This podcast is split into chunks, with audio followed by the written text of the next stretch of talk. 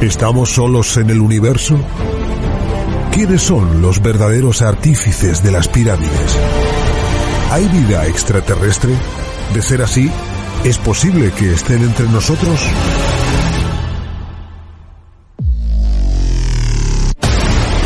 Psicofonías. Ouija. ¿Nos hablan los muertos? Némesis Radio. Viajando a lo desconocido. Sobrepasando el horizonte de las conciencias.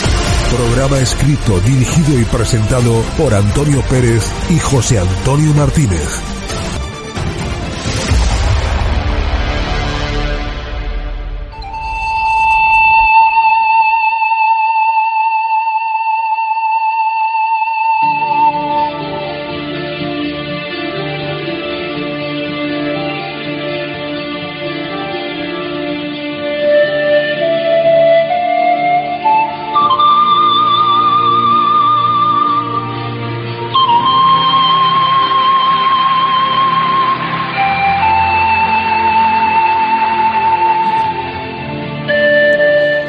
Buenas noches y bienvenidos a Nemesis Radio. Sal- Saludos para todos los que estáis escuchándonos en este momento en el formato que más os guste, ya sea desde España o desde cualquier otro país de los muchos que sabemos que nos escucháis. Lógicamente otro cariñoso saludo para todos vosotros, los que en las próximas horas y en los próximos días os descargaréis nuestro podcast. Gracias a todos porque sin vosotros esto no tendría sentido. Y esta noche, pues todos juntos vamos a surfear estas mágicas ondas de radio durante aproximadamente dos horas en la que iremos, lógicamente, en busca de enigmas y de misterios. Como siempre, atento a cualquier contratiempo, nuestro particular crack de la tecnología, David García Gómariz. Y ante los micrófonos, pues ya saben, José Antonio Martínez y quien os habla, Antonio Pérez. José Antonio, muy buenas noches. Buenas noches, Antonio, y buenas noches a todos los oyentes de NMS Radio. Una semanita más haciendo nuestro camino, poco a poco. Y ya estoy curado. Ya, ya, Ya, ya. no me duele el brazo. Hoy ya no eres el manco lepanto. No, ni me he traído a Robocop. Tampoco está- bueno, pues un saludo a Robocop, Eh, justo, que es a Paco- Paco es Torres, Paco Torres, que se mejore el pobre, sí. Bueno, que hablamos del octavo congreso más allá. Bueno, día ¿qué, 10 y 11. qué quieres que te cuente? Ah, Un par de cosas, lo que quieras tú. Venga, vamos a hablar. Vamos, la semana pasada dimos dos, Sí. do- dos de los ponentes. Sí, señor. Bueno, pues hoy vamos a hacer alguno más. Venga. Jesús Ortega A ver. Es uno de los jóvenes, pero experto, periodista, apasionado de la radio, en lo que es parapsicología, antropología y las creencias. Eh, es un chaval que, que le gusta abordar los temas de misterio desde una perspectiva totalmente crítica. Bueno, pero ojo, él, es, es crítico, pero no es negacionista. De hecho, su conferencia va a ser sobre libros extraños, mágicos y sobrenaturales. Me va gustando, me va gustando el cartel. El ¿Otro? Sí, otro, claro. Este es uno de los platos, bueno, todos son fuertes, pero este es importante porque cruza el Atlántico para estar con nosotros en, en este congreso. Hablo de Ricardo González, uno de los contactados con mayor credibilidad del mundo y viene a compartir su extraordinaria experiencia con seres extraterrestres que él dice que son de aspecto humano y las informaciones que le han transmitido. Su conferencia la ha titulado Encuentros cercanos en los Andes peruanos. Buah, pues menudo cartel estamos haciendo. bueno, pues eh, solamente comunicarles eh, a los oyentes que, que hay que esperar. Que, que entren en la web, congresomasallá.com y que hagan su, su reserva y que para cualquier duda, pues que manden un email a congreso más allá arroba conexioncultura.es. Perfecto. Y antes de terminar este pequeñito apartado, eh, pues en mandar un saludo a Santiago Moreno Alcaraz y a sus cinco acompañantes porque hemos escuchado, bueno, he visto que han hecho la reserva y dice, como os escuchamos en el programa Nemesis Radio, Muy bien. como somos seis, ponemos el nombre de cada uno. Mm, Muchas gracias, Santiago, porque eso es lo que hay que hacer para que luego cuando vayáis a, a recoger vuestra credencial, pues lógicamente esté personalizada. Gracias. Dicho esto, José Antonio, Sí. Vamos con los contenidos del programa que tenemos muchas cosas que hablar y poco tiempo. Que menos mal que te haces caso, porque yo no te hago caso a ninguno. Ve, ve, ve. Bueno, pues esta noche comenzamos hablando con una buena amiga que teníamos muchas ganas de que, de que estuviera aquí con nosotros. Y es nada más y nada menos que Mari Carmen Taguada, vidente, sanadora y medium. Con ella hablaremos de experiencias con el más allá y los ovnis.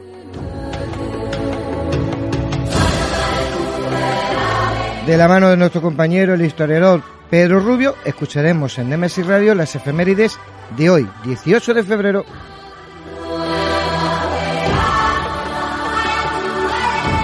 En nuestra sección de crímenes, nuestra compañera Mercedes García Velasco, como siempre, nos contará Aparicio Garay, el hombre del saco argentino, caníbal y poseído.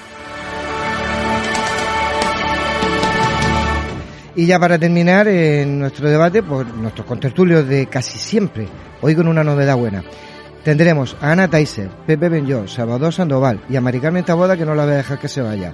Debatirán sobre los espíritus agresivos, ¿son espíritus en pena o demonios camuflados?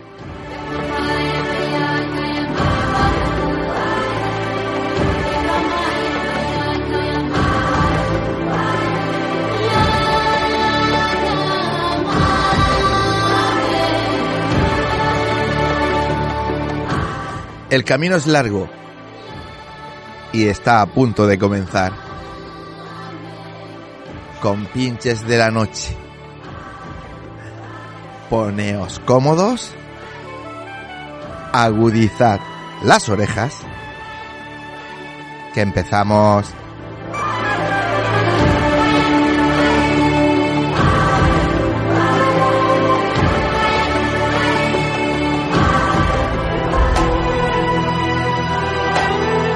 Están escuchando Némesis Radio con Antonio Pérez y José Antonio Martínez.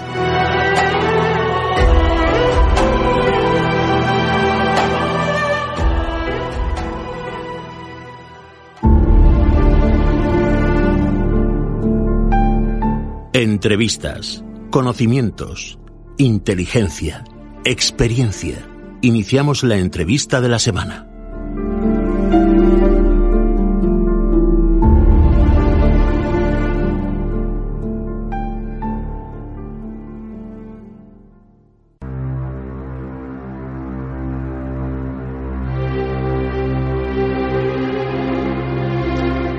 Pues como decía mi compañero José Antonio, esta noche tenemos en el estudio a una buena amiga desde hace muchísimos años y además que teníamos muchas ganas de que estuviera aquí con nosotros y por fin lo hemos conseguido, está aquí. Buenas noches, doña Mari Carmen Taboada. de doña. Bueno, Está bien. Vale. Pero prefiero que me digas Mari Carmen Taboada. Pero Mari Carmen, hace caso cua- o Carmen. Buenas noches a, a vosotros. Muy agradecida por haberme invitado. Bienvenida a ti por estar y- aquí. Y, Claro. to- y un fuerte cariño para todo el eh, radio oyente, que es muy importante. Eso sí es verdad. Bueno, la primera pregunta, ¿estás cómoda en este estudio o qué? Perfectamente, figúrate contigo y con Antonio y con... Eh, Con Juanma. Juanma. Con José. Juanma, que está calladito. Juanma, Juanma, que está en el, Calladito, eh, Juanma calladito. está en el rincón, lo Está tenemos en castigado. el rincón del pensamiento. pero lo tengo muy a la vista. Bueno, si te parece, mm, porque la- aquí en la radio corre el tiempo muy, muy rápido, ¿te parece? Vamos a hablar de muchas cosas, ¿no? Vamos a hablar de experiencias que has tenido con el más allá, con el más acá, con los ovnis. Y como tenemos que empezar por algún sitio, mm, Empieza por donde quieras. eh, Carmen, desde hace décadas eres conocida como vidente, sanadora medio, pero sé que no te gusta mucho esa definición. ¿Tú cómo te defines? Mira, yo, Antonio, eh, eh, desde muy pequeña he tenido experiencias, pero nunca le hice, no le daba importancia, era una cosa más como comer, dormir y punto. No, no creían, vamos, es que no sabían ni que existía este mundo. Y mm, yo me defino con una mente que Dios me ha dado prodigiosa de fuerza, nada más. Pero mm, me han bautizado sanadora, medium y eso, y lo acepto también, porque es mi punto de, de salida, es mi trabajo, el cual lo adoro porque yo fue un cambio muy fuerte a los cuarenta y pico de años. Eso te iba a decir, porque tú no empezaste joven no, con esto. No, no, no. Yo fui a raíz, a raíz de lo de Nuevo de lo de Nuevo. Fue una experiencia que tuve, yo conocí... El hablamos hablando, estamos hablando del camping, de la riada del camping de Bolnueve, en el año 89. 89 fue. Yo recuerdo que, pero ¿por qué vino que yo me hicieron esa pregunta? Porque eh, mi marido estuvo muy mal muy mal, muy mal, llorando noche y día, y yo ya no sabía, yo tenía una pizzería, y entonces una de las cocineras, Santi, me dice, Marica, eh, señora Mari Carmen, ¿por qué no se va usted a Adelina Sarasola? La habrá sentido nombrar, porque era una tarotista lo mejor que hemos tenido en Murcia. Sí, sí. Y le digo yo, ¿y qué es eso? Y me dice, yo no conocía ni el tarot, las cartas del tarot no las conocía. Y digo, esto es tontería, eh, vamos, le dije yo así, ¿no? Pero pasaron los días y mi marido seguía mal lloraba en la cama, entonces me decidí y fui sin que lo supiera nadie al edificio de enfrente del corte inglés, al, al 13, al número 13. Y voy a verla a esta mujer y me hace pasar. Me lleva a, no me lleva, me lleva a la salita, que era el botijero. La salita de ella era el botijero ha sido mi maestra en realidad, porque fue la que me sacó. Y voy para allá y me dice, su marido le pasa esto y esto y esto y esto. Sí. Y ha recibido él un paquete, una carta paquete, y a raíz de esa carta, y era exacto, exacto, exacto, dice, usted lo puede curar. Dijo, ¿cómo lo voy a curar yo? Dice, sí, sí, usted lo puede curar. Le hice caso, entonces me fui durante nueve días a la, a la catedral, al Cristo del Rescate, a las siete de la mañana, rezando 33 credos. Y al décimo día, al noveno día, le ofrecí mil pesetas en velas. Y mi marido se restableció. Entonces, de aquello salió una amistad con Adelina.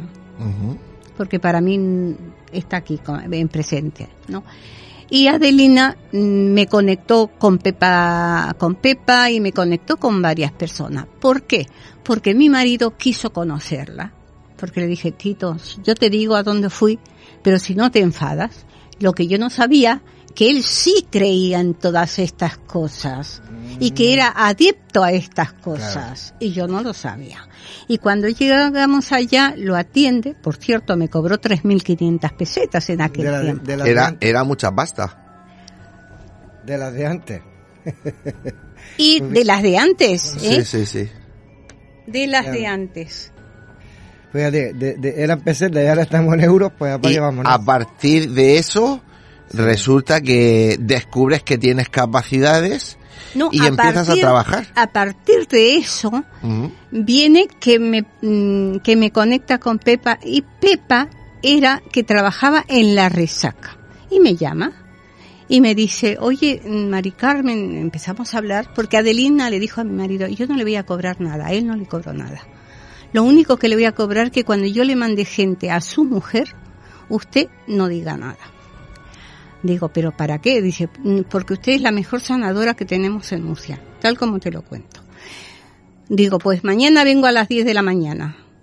A las 10 de la mañana voy al otro día, me, en vez de entrarme al, al comedor, al salón que estaba al fondo de, ella tenía, tiene, porque la casa está, una habitación enfrente que ahí esperaba a la gente que, para pasarle ella consulta. Abre la puerta y dice, Aquí les presento la mejor curandera que tenemos en Murcia. Se levanta una chica, por cierto, que era argentina, me agarra la mano y me lleva la mano al cuello. Dice, por favor, cúreme el cáncer de, garganta. ¿Qué voy a curar yo si yo no soy médico, no? pero ese fue el, la, digamos, la maestra mía, que me, me abrió el canal que estaba cerrado y empecé a a tener gente porque Adelina me mandaba gente. Claro. Y después de ahí vino lo de Pepa, vino lo de Bol Nuevo, lo de la, habrás conocido a la negra, la Miriam. No, No sé quién es ahora mismo. también era del grupo. Era del grupo, también era, trabajaba en, en, el, en la resaca, la operaron del, en es que quemados. el grupo de sanadores yo no he estado nunca muy cerca, está más cerca de lo de los fantasmas, de lo de los. Sí, pero ¿sabes qué pasa? Que todo que, tiene que- que todo tiene una conexión. Ahí yo tuve esa sí, conexión. sí, hay gente que Ella se equivocó conoces. pensando que era sanadora o, o cura. No, no, no, lo mío era la evidencia. Entonces me preguntan de lo de, me dice Pepa, Mari Carmen, a ver si puedes ayudarnos tú, pero que yo ni me, me imaginaba. Porque eh, ha desaparecido una compañera en la riada. ¿En qué riada? Dice, pues eh, en Bolnuevo yo no sabía ni que había habido riada, había lluvia y le digo, pues mira, está tra- yo localicé una montaña, pero digo, no, no, no, no es eso. En el mismo lugar que estaba, iba con algo en la mano que era el niño, su hijo, Claro. y eso se la tragó la- y al otro día la encontraron. Y de ahí ya surgió toda estos casi treinta y pico de años que estoy en esto, o más o menos, ¿no? Sí, Sí, sí, sí. Qué manera de entrar. sí, sí, sí. sí. A veces Pero el no caso es- de Bolnuevo, por supuesto, yo lo tengo Pero más es que yo al principio, Antonio, cuando empezaba a tocar la gente o a ver gente, empezaba a temblar. Daba como un... eh, porque no sabía eh, dominar mis energías. Claro. Y yo para... eh, llegó un momento que yo tuve que cerrar una academia y, un, mm, y una pizzería. Claro. Y en la pizzería yo debía 700 mil pesetas De la época. De la de antes. de las de época a Forné. Claro. Y tuve que ir a Forné y decirle, me pasa esto, usted no se preocupe mientras... Y a Forné yo le pagué hasta el último céntimo, de a poquito, de, De a poquito poquito. a poco, Y así empezaste, y cuando entras en los medios de comunicación, porque otra cosa de las que tú haces son predicciones, pero tú ibas haciendo predicciones en la radio, Más de 30 años. claro, Más de 30 años. en, en cadena regional Onda del Segura, ahí en el Paseo Rosales, donde nosotros hacíamos radio también. También, También en, lo la planta 11. efectivamente. Efectivamente. Allí lo hacía. Pero la primera predicción que hice Ujú, fue con Juan Francisco Martínez, vaya. En Carmen y Trini, ¿eh? que eran pareja, ellas Sí, eran sí. pareja, hace muchos años que no sé nada de ellas. Y una noche a las 11 de la no- 12 de la noche eran las 12 clavadas. Estábamos en la radio, que después esa radio fue, también estaba en, en Molina. Y creo que es la misma. Es sí, es la misma. Estábamos en Molina y hablando, le digo que Estados Unidos tomaba al canal de Panamá. Yo no tenía idea políticamente, no sabía nada. Y me dice Juan Francisco que en Gloria esté y las chicas, dice, ¿estás loca? ¿Qué va? Eso ni- se te ocurra. Al otro día a las 7 de la mañana, los, los teléfonos se bloquearon. Esa fue mi primera eh, predicción y después ya todas las que vinieron, que las tengo todas, lo de Felipe González, están todas registradas, agravadas Y, y muchas de ellas mis recortes de periódico y todo. también, también. sí. O sea que. Lo recuerdo. Bueno, como eres tan polifacética y haces tantas cosas, yo sé que hay algo que la gente que te conoce, la mayoría no sabe. Y es que tú tuviste una experiencia a primero de los años 90, eh, pues del pasado, del pasado siglo, claro. Cuéntanos algo de eso, que, que yo creo que va a ser casi, si no primicia, casi primicia. bueno, pues mira, Casi, casi. resulta que eh, yo me iba con las chicas, con las mujeres de los jugadores, arriba a la, a la Fuensanta a, a, a ver los ovnis. A, lo- a localizar los ovnis y todo eso.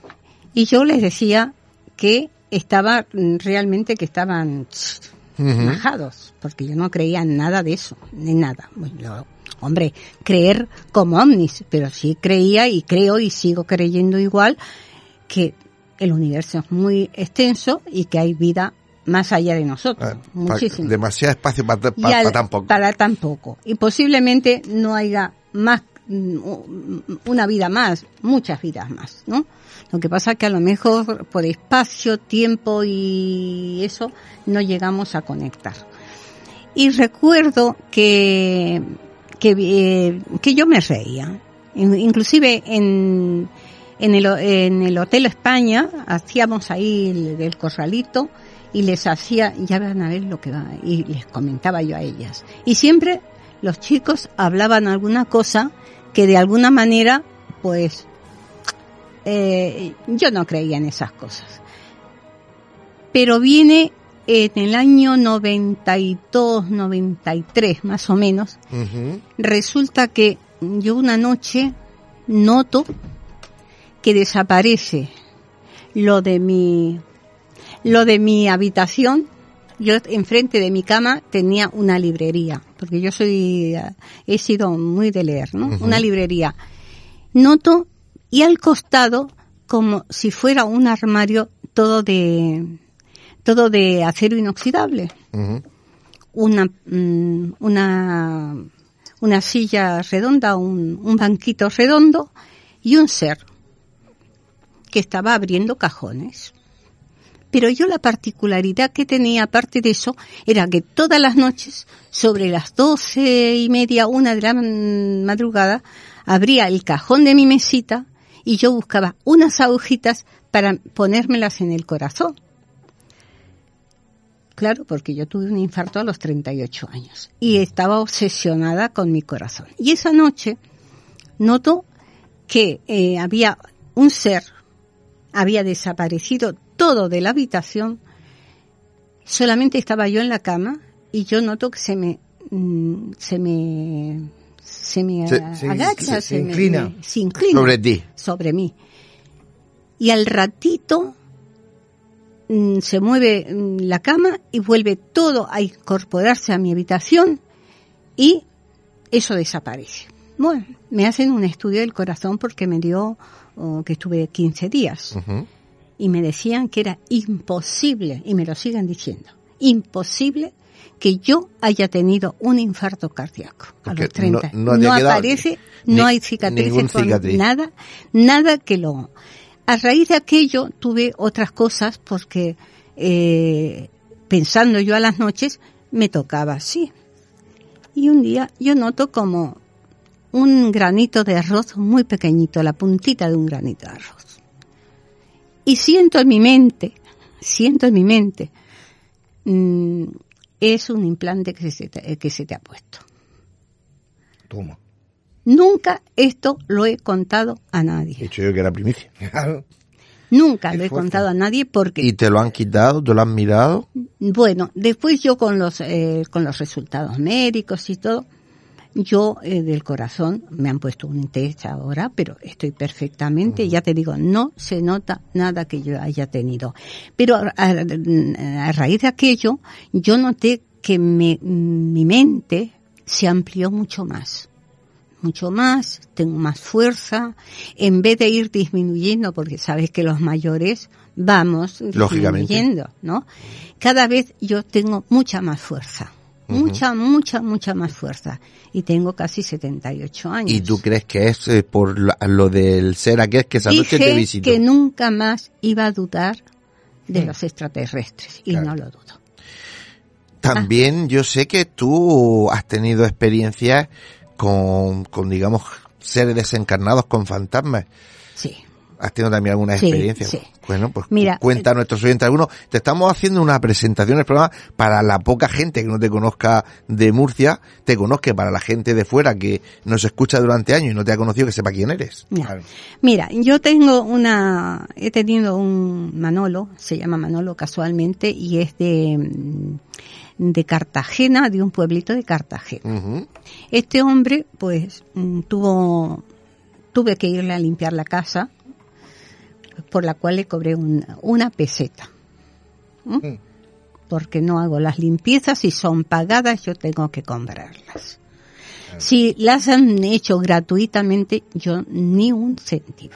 ¿eh? Bueno, entonces le digo, mira Manolo, yo voy a ir, me vienes a buscar y vamos a ver. Cuando yo voy a limpiarle la casa, le digo, mm, tiene te- esas paredes de un metro y pico de Ah, esa antiguo. gruesa antigua, Sí. sí. Entonces yo pasaba por ahí, vamos a la casa.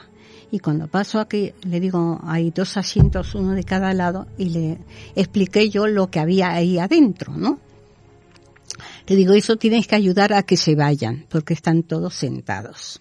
Porque tú veías allí Sí, sí, presencia, sí, ¿no? sí, la presencia las veía sentadas ahí, inclusive encadenados, ¿eh? inclusive encadenados. Y entonces, también esto no lo he contado, fíjate. Total que eh, estando le limpio la casa, muy contento, pero él se le ocurre que tenía que arreglar atrás de la casa a donde estaba todo eso, eh, ese que era como un sótano. Y se pone a, a limpiarla y resulta que eh, se le empieza a caer, eh, se le cae un, un trabajador del, del andamio, una desgracia tras de otra, no se le mató nadie de casualidad. Entonces me llama y se viene, le digo, vente, que habrá que limpiar, pero mm, vas a tener que buscar las cosas que yo te diga para, eh, para limpiar, para ayudar a, es- a esos seres que Claro, se vayan tú de tenías ahí. claro que lo que estaba sucediendo Sí, era- a, la- a, a los físicos Sí. venían de los incorpóreos, ¿no? Exactamente. Vale. Pero eso no era de la guerra civil española. Eso era mucho antes, de mucho, de mucho antes. Bueno, total, que me viene a buscar y le digo que no sea sábado, porque el sábado es sabatino y no me gusta. Vamos, para mí es malo, no es, no es lo mío. Y voy para allá y empiezo a hacer mi ritual, mis cosas, y le digo, y no metas más gente hasta que no se haya arreglado eso. Y vamos. Él con la, con el móvil y con mi móvil también grabó. Se veía cómo, eh, haciendo yo el ritual, porque yo en, en el centro del, de la habitación esa, de, de ese, que era todo de tierra y eso, se veía cómo atravesaban en fila, se iban levantando y atravesaban en fila la pared de hormigón, Nueva que habían hecho, ¿no? no, no, vieja, No, la vieja. La vieja. La vieja, La, de- la de la metro y medio. La de, ¿eh? ¿Cómo atravesaban? Claro, una persona como yo, que yo ya te digo que nunca he creído en esas cosas, que no sabía, pues yo te estoy hablando relativamente de, no, esto tiene que tener 20 años lo que te estoy diciendo. Cuando los vemos que estaban grabados, pero cuando vamos de nuevo a ver la grabación, no existía Ya no había nada. no había nada. Con que ellos no te permiten, te permiten que les ayudes a buscar su espacio a nivel espiritual, porque otro eh, es así, Claro. pero no te permiten que tú hagas demasiada, mm, Sí. hables demasiado sobre eso. Eso fue una experiencia, te digo, muy bonita, pero a la vez mm, muy dura, ¿no? ¿Y cómo diferencias tú a esos seres que encontrabas en esa casa que los denominamos incorporados, los denominamos como queramos, pero Sí, lo- cotidianamente como fantasmas? ¿Cómo notas la diferencia de ese ser al ser que te visitó en tu casa? ¿Qué diferencia hay para que uno sea, tú consideras que es extraterrestre y el otro consideras que es un fantasma? Para que lo entendamos. Mm, Te lo explico. Está bien, sí. Yo al que considero que es extraterrestre lo vi plantado de arriba abajo, Sí. con los pies en la tierra. Y era como un ser humano nada más que... Diferente, delgado, alto, con la... Pero la morfología era humana. Sí, sí. Y a estos otros, más como nosotros. Lo único que nunca le he visto los pies en la tierra. Ah, Atravesaban el eso y la cara tampoco se le veía. Se, se le veía el cráneo, pero muy desfigurado. Ujú. y todos en el mismo color, un color gris, pet- eh, gris, gris plomo. Esa es la diferencia de unos con otros. Eh, ¿Qué pasó después? Él terminó su obra y perfectamente nunca más tuvo problema para nada. Que ellos se fueron, ¿no? Sí, se fueron. Ellos se fueron totalmente. Lo que pasa es que, ¿sabes? Yo, por mi experiencia, cuando has dicho atraviesan esa pared gorda, ¿no? Digo, pues deberían de ser incluso muy anteriores a esa obra. ¿Por qué? Porque el espacio estaba a la puerta. Los fantasmas yo siempre he defendido y defiendo que no atraviesan paredes. No, no. Siguen los caminos que han llevado. Entonces, seguramente pasaran los años que Ya pasaron anterior, ahí por donde salieron había una puerta. Yo ya te digo que ahí, inclusive más, yo creo que ahí no había ni pared en aquella Eso, época. efectivamente, eso puede ser. Eso, ¿eh? ¿Por qué? Porque sí había, se, mm, quedaron ellos mm, eh, enganchados a ese lugar por otras causas, no solamente porque estaban encadenados, Claro. por Sí. otras causas, Por- por familia, por hijos, por, por una rebelión que hubo, que eso tiene que haber sido sobre eh, los años 1800 y pico. Más o menos es lo que yo eh, captaba, ¿no? Pero no han pasado muchos años, Antonio, y, y apenas me acuerdo perfectamente porque fue una cosa muy, muy dura. Bueno, pues ya van conociendo nuestros oyentes quién es Mari Carmen Taboada. Otra cosa que hace mucho y además que te dio bastante popularidad es las predicciones. Ah, sí. Este año no has hecho predicciones y estamos ya a mitad de febrero. Haznos alguna, aunque sean dos o tres eh, de ahora en adelante, para que nuestros oyentes las apunten y te las tengan en cuenta. A ver si acierta o no. Fíjate, el año pasado no las hice por lo que fuera, ¿no? Sí. porque no estaba yo, fue como un año para mí sabatino y te lo, creo que te lo dije yo, Sí, porque- sí. sí, sí, fue un año que quise descansar, aparte tuve, hay unos pequeños problemas que lo agradezco a ese problema enormemente, porque estoy conectando con mi gente realmente, con esa gente que a lo mejor equivocadamente me alejé de vosotros, ¿eh? y estoy muy contenta de estar aquí y agradecerlo y principalmente a una persona que ha sido muy especial en su momento y ese ser es José Luis Dios, está, por ahí fuera anda. Ahí está. ¿eh? Por ahí fuera anda. Sí, sí. No Entonces, y Antonio que a, José Antonio. a José Antonio Eh, tú, tú piensas, el guapo es el Antonio, José Antonio es el otro. es el otro, ¿no? Bueno, bueno. Pero a vosotros, a todos, Sí, muchísimas sí. gracias por eso.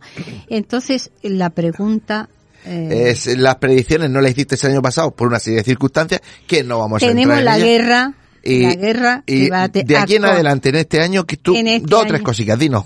Mira, la Juanma, pandemia. apúntalo. La pandemia. La pandemia no se termina, vienen nuevos destragos de la pandemia, pero con mucha más naturalidad para controlarla. Sí, de hecho ya creo que los autobuses no hace falta ni más mascarillas ahora. Sí, bueno, pero ahí, ahí Pero el estamos en está- una equivocación, en una equivocación, porque yo si subo a un, no subo en autobús, pero si tengo que subir, automáticamente eh, me pongo una mascarilla, porque por la edad y por una circunstancia, ¿no? Aunque estoy muy sana, toco madera, no la mesa, madera. bueno, y después la economía se nos va de las manos. La economía se nos va de las manos. Pero sí es verdad que posiblemente tengamos un cambio de gobierno muy acertado y muy bueno. ¿eh? Con conexiones. ¿eh? ¿Conexiones con quién? Bueno, Mm. Lo vamos a dejar ahí. Vale. No me prohíbas que diga partidos, ¿verdad? No, no, no, no. Porque me- en alguna ocasión me han prohibido. No, no, no. Nosotros no prohibimos nada. pero acá nosotros, son videncias, Sí. no es que yo sea política o no política. Nosotros, Mari Carmen, no prohibimos nada, pero sí decimos una cosa. Nosotros aquí nunca tomamos partido de ningún partido de política porque esto no es un programa de política, es un Claro, programa de misterio. Entonces, exactamente. el que quiera política, pues eh, en la cadena Y que estamos, después- fíjate si tienen política. En, Ya, Inter- ya, en ya. Radio Intereconomía, fíjate si tienen política, Bueno. con lo cual... Y después tenemos la climatología. La climatología eh, va a haber varios desastres en el mundo, no solamente. Y aquí en España nos está resguardando mucho los de arriba.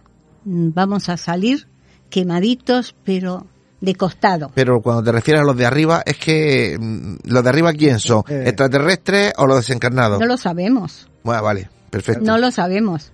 Además que esas fuerzas, esas fuerzas que hay arriba. eh, Esas fuerzas que hay Esas arriba. fuerzas que hay porque arriba. yo siempre digo, hay algo arriba, unos hilos que nos, domi- que nos dirigen a todos. Yo no sé si es Dios, la Virgen, quién es, pero sí hay unos hilos que nos dirigen los eh, 50.000 o 100.000 o no sé cuántos millones de años que tiene la Tierra, el, el, espacio. Entonces nosotros no somos dueños de nosotros, son ellos dueños de nosotros. Y si tú crees que, que, que ellos son los dueños, son los que nos mueven, ¿por qué consienten estas guerras y consienten estas atrocidades que hay en el mundo? Porque si mueven los hilos, yo no puedo entender cómo pudiendo pararlo, no, se ha dejado que pase, por ejemplo, esto cercano que hemos tenido, los terremotos de, Turquía, de ahora en Turquía. Y lo que viene. Claro. ¿Y ¿Por qué tiene que pararlo? Y lo que viene. Porque pero eh, nos hace daño, ¿no? Hay una, sí, sí, pero eh, ten en cuenta que hay una renovación a nivel mundial, a nivel eh, de, fase, de, de, de, fase de la Tierra. ¿Pero renovación qué sentido? ¿Energética? Energética, Eh, humana. Es, la, la, mm, es una nueva era que vamos a entrar a ella, que ya hemos entrado, pero a partir del 2050, que yo ya no lo voy a ver, a partir del 2050 hay una totalmente una renovación eh, universal donde seguirá siendo, aunque muchos digan que mmm, cambia la mente humana, sí cambia la mente humana, pero seguiremos con los mismos problemas y las mismas cosas que tenemos hace dos mil años. o Pues más. te iba a hacer yo una pregunta ahora, muy directa, y era que eh, si creías que en lo que quedaba de año, ya me lo has contestado, nos vamos a 2050, en lo que queda de año vamos a tener de verdad ese ansiado contacto directo con seres de, de, de otras dimensiones, otros planetas, me da igual de donde venga, pero claro, con el movimiento que hay ahora a nivel mundial, con los chinos, con los americanos, que si son globos sondas, que si no, que si son aparatos que ¿Y tú qué te crees que son los globos sonda? Ahora te hago yo a ti la pregunta, porque para mí los globos sonda no es cualquier cosa. Realmente están escondiendo lo que hay con los globos sonda. Están- Hay una parte que es real y otra parte que está escabullida, a donde posiblemente le estemos mm, echando la culpa mucho. China ya sabemos lo que ha pasado, ¿no? Pero es que hay más China que China. Claro. Están los coreanos que no nos tenemos que olvidar. Hay una, una serie de, de, de, bueno, razas ya no se puede decir que son, eh, es, eh, Oye, pues si es que somos razas. pero, eh, pero hay una serie de, de, de personas, de razas, de, de, que están ahí y que están bajo mando preparando la, la gran destrucción de la Tierra. ¿Tú crees? Sí, Sí. sí, lo, sí lo creo. Y, Sí es- lo creo. y esos que lo están preparando son mm, de fuera, no son de aquí, y que ganan con destruir la Tierra. Vamos a ver. Habemos no sé cuántos millones, porque no me acuerdo cuántos Sí, mucho. millones. Muchísimos millones. Sobramos muchísimos. No, es- bueno, yo no estoy de acuerdo. Yo no estoy de acuerdo de sobrar, yo tampoco No quiero sobrar, pero para gente del alto mando sobramos muchísimo. Sí, lo que sobra es mucha gente de alto mando, Eh, que son los que tenían que desaparecer. Entonces, fíjate lo que me estás preguntando y te lo voy a contestar en, en dos palabras. Cuando ha sido creada la pandemia, no ha sido creada porque sí, ha sido porque sobrábamos mucha gente. Esa pandemia fue creada para aquellas, mm, aquellos mayores o enfermos que realmente ya no nos sirven. Lo que pasa que se equivocaron. La pandemia agarró a niños, a jóvenes, a menos jóvenes. Y esa, están aún haciendo un estudio más allá de esa pandemia. Vamos, entonces, la, la- que yo me aclare, según tú, ¿la pandemia es eh, alguien que ha lanzado el virus o la propia pandemia la crea las vacunas que nos, se- nos no, han no, estado no, poniendo? es una pandemia que fue creada Ujú. por un laboratorio para eliminar a gente. ¿Tú sabes a mí lo que me sorprende? Ahora que estamos hablando de esto y nunca lo hablamos, el que a la hora de vacunarnos digan, esta vacuna es para de 60 a 80 o a 90, esta para de 40 a 60, esta, a ver, a todos nos han vacunado de rubeola, de papera. Era la misma tal, vacuna y era la misma vacuna para todo el mundo. ¿Por qué ahora hay diferentes vacunas? Eso es lo que a mí me mosquea un poco, ¿no? Te mosquea un poco porque, A ti y a todo porque el mundo. realmente eh, son números, son números, pero no números de edad, son números de, de personas. No son números de edad, son números de personas sobre la edad.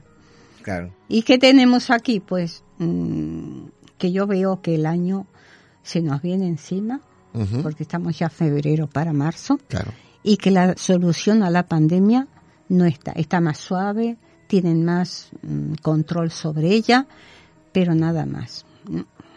Viene otra otra El virus nueva está ahí, el Que, virus está muy que- que este año este año es de, de picar piedra otra de vez. picar piedra. Y que lo van a llamar de otra manera, pero es virus. Pero sí es el mismo virus eh, renovado, digamos. Efectivamente. Sí.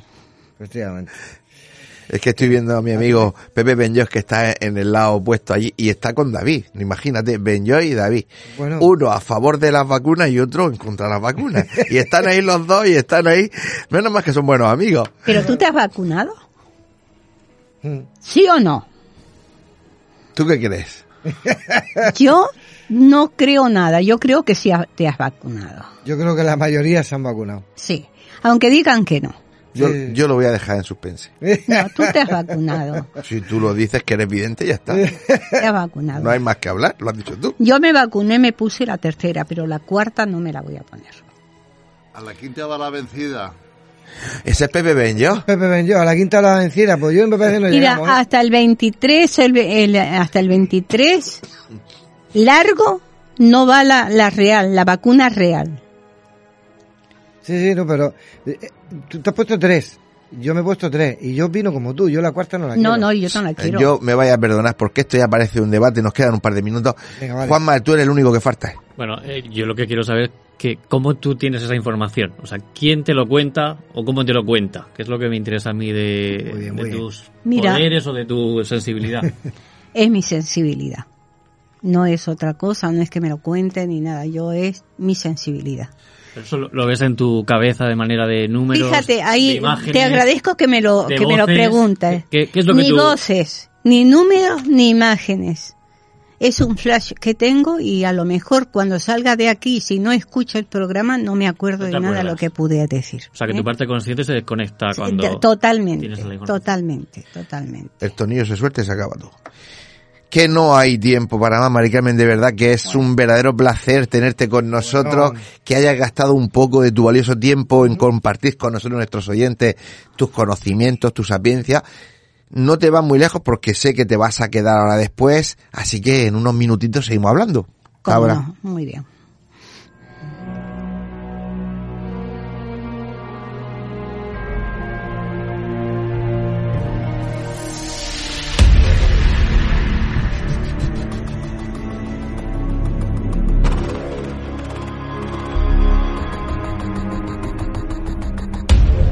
En el siglo I antes de Cristo, Cicerón tenía un diario donde venían recogidos los hechos más relevantes de cada día.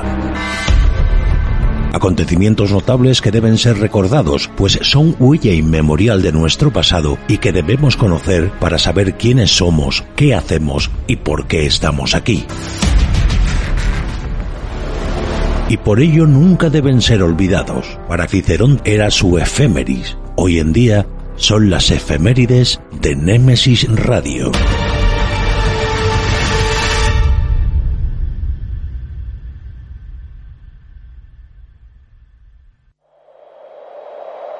En el crepúsculo de esta era tan incierta soy testigo de grandezas y miserias, de creación y destrucción, de amor y odio. Sin fin de epopeyas, odiseas, proezas, lances y gestas que es preciso evocar y no olvidar, pues conocer el pasado es entender el presente y erigir un futuro mejor. 18 de febrero. 8, 7, 6, 5, 4. Engine ignition, 2, 1, 0. And liftoff. Arranquemos este viaje en la memoria en el siglo XXI, concretamente en el año 2021.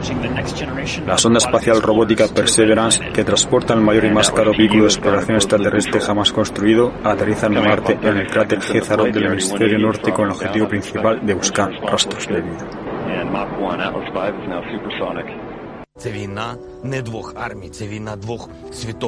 En el año 2014, la crisis política que vive Ucrania desde hace tres meses se salda en su capital, Kiev, con 22 muertos y cientos de heridos en los enfrentamientos entre opositores al presidente Viktor Yanukovych, que piden cambios en el país desde la Plaza de la Independencia para presionar en favor del cambio constitucional prometido, y las fuerzas de seguridad, que responden con balas de goma, gases lacrimógenos y bombas de humo. Dos días más tarde, el 20, Yanukovych intensificará la represión utilizando francotiradores apostados en los tejados para abatir a los manifestantes, produciéndose cerca de 80 muertos. Al día siguiente, 21, Yanukovych y la oposición firmarán un pacto que quita poderes al presidente, fija elecciones anticipadas y la vuelta a la Constitución de 2004.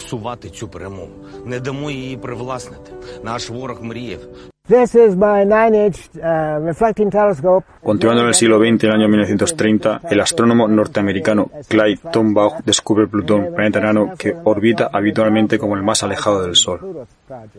Percival Lowell teorizó sobre la existencia de un noveno planeta, responsable de los movimientos anómalos que afectan a las órbitas de Neptuno y Urano. En 1978 se descubrirá la luna de Plutón, Caronte. Hay astrónomos que consideran a Plutón y Caronte como un sistema doble más que como un planeta enano y su luna. En agosto de 2006, la Asamblea General de la Unión Astronómica Internacional creará una nueva categoría llamada Plutoide, en la que se incluirá a Plutón.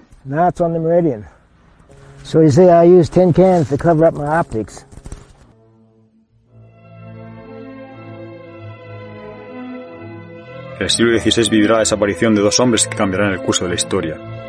En 1564 muere en Roma, Italia, Michelangelo y Lodovico Buonarroti, arquitecto y pintor italiano renacentista, considerado uno de los más grandes artistas de todos los tiempos tanto por sus esculturas como por sus pinturas y exquisita obra arquitectónica.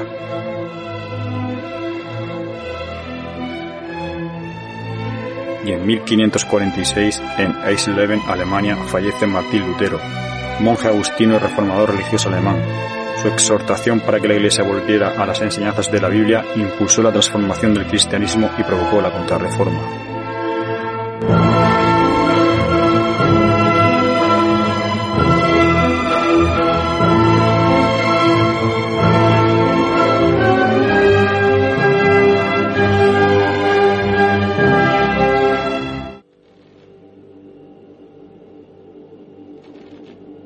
Trasladémonos ahora al siglo VIII, concretamente al año 750. Tras haber hecho ejecutar a todos los miembros de la familia Omeya que pudieron encontrar, Abu Abbas, que más tarde será apodado Al-Safá, el que derrama sangre, por este hecho es reconocido califa, iniciándose así el califato abasí, que reinará durante cinco siglos, hasta 1258. Los omeyas que pudieron huir se dirigirán a Al-Ándalus, España, mandados por Abdelrahman I, donde establecerán un califato omeya hasta comienzos del siglo XI. Sed testigos y que todos estos momentos no se pierdan en el tiempo como lágrimas en la lluvia.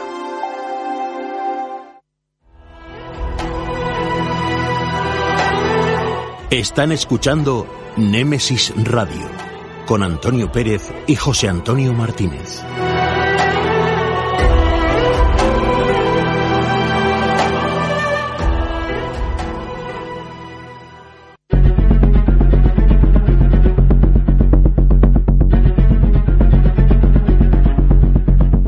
Hablemos de crímenes en Némesis Radio.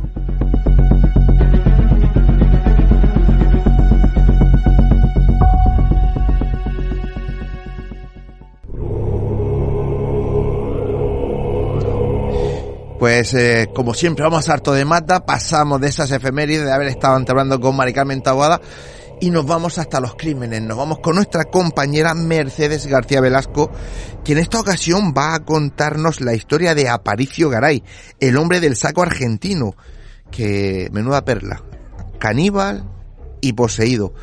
Pues Mercedes, cuando quieras. Hoy viajamos a Argentina al 19 de mayo de 1936. Allí un hombre llamado Aparicio Garay se encuentra detenido, retenido en contra de su voluntad, atado como un animal, con cadenas en las manos y en los pies, sujeto a la pared del patio de la comisaría.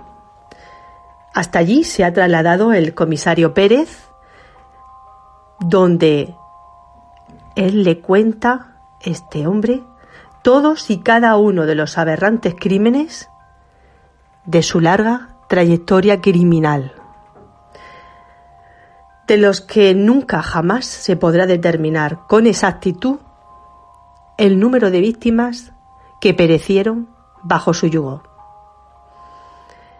Se dice que el modus operandi siempre era el mismo. Este señor, Aparicio Garay, era como una especie de hombre del saco que cogía a los niños y los abordaba cuando la mayoría se encontraban solos y lejos de la vista de los demás, y con mentiras y fabulaciones los subía a su canoa para llevarlos a un lugar incierto que nadie conocía y allí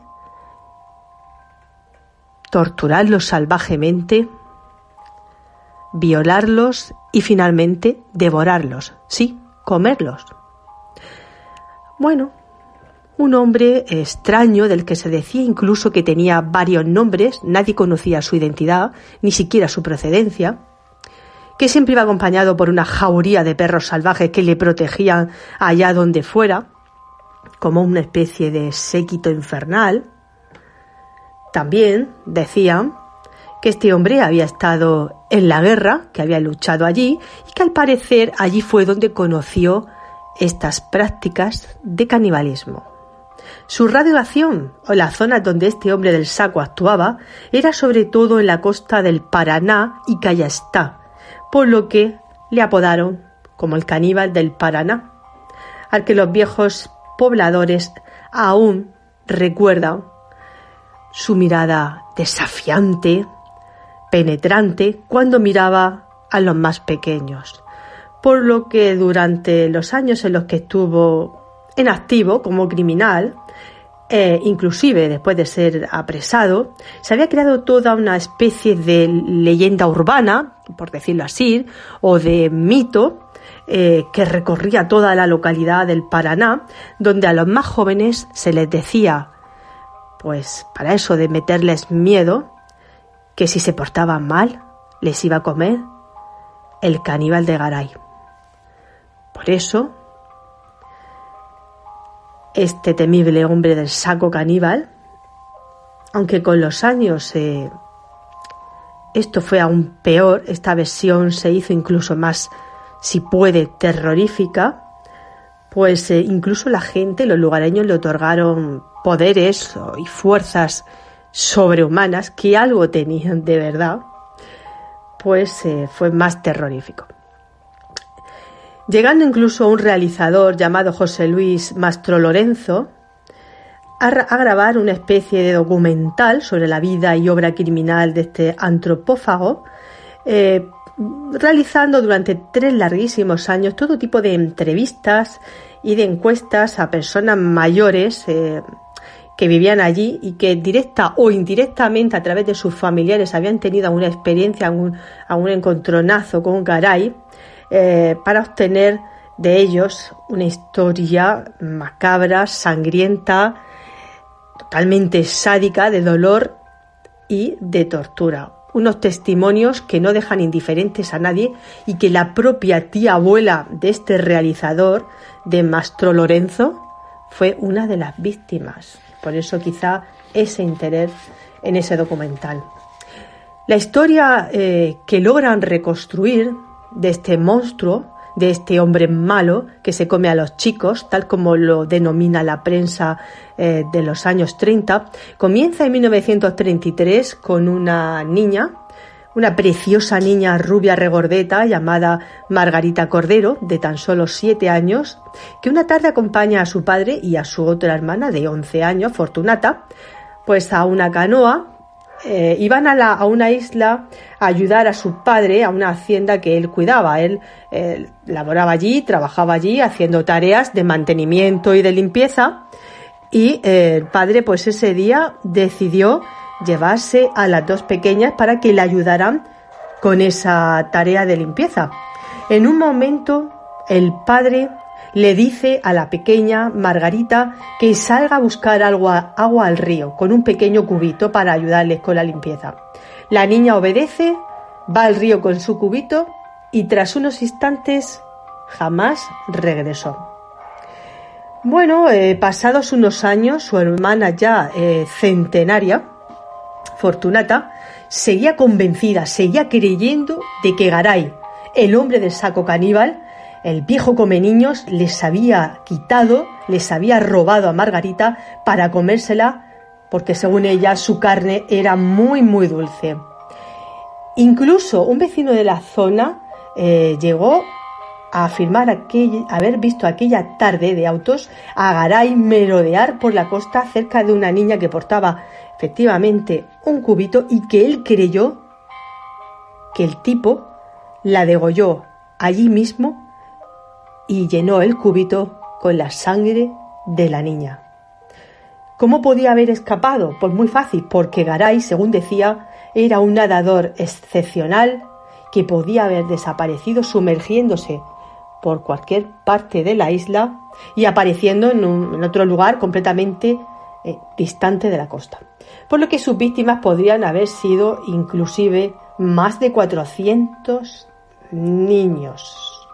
Pero en 1936 la macabra carrera criminal de Garay da un giro inesperado y es arrestado, atrapado por un descuido suyo. Resulta que secuestra al niño Eusebio Lugones, de 11 años en Callastá y además siendo mellizo de otro pequeño. Cuando se encontraba solo este pequeño, Eusebio, en la orilla del río pescando, eh, mientras sus padres y su mellizo se encontraban haciendo recados, fue abordado por este señor, por este monstruo caníbal, y él inocentemente, y sin sospechar nada, le preguntó si un poquito más allá había mejor pesca.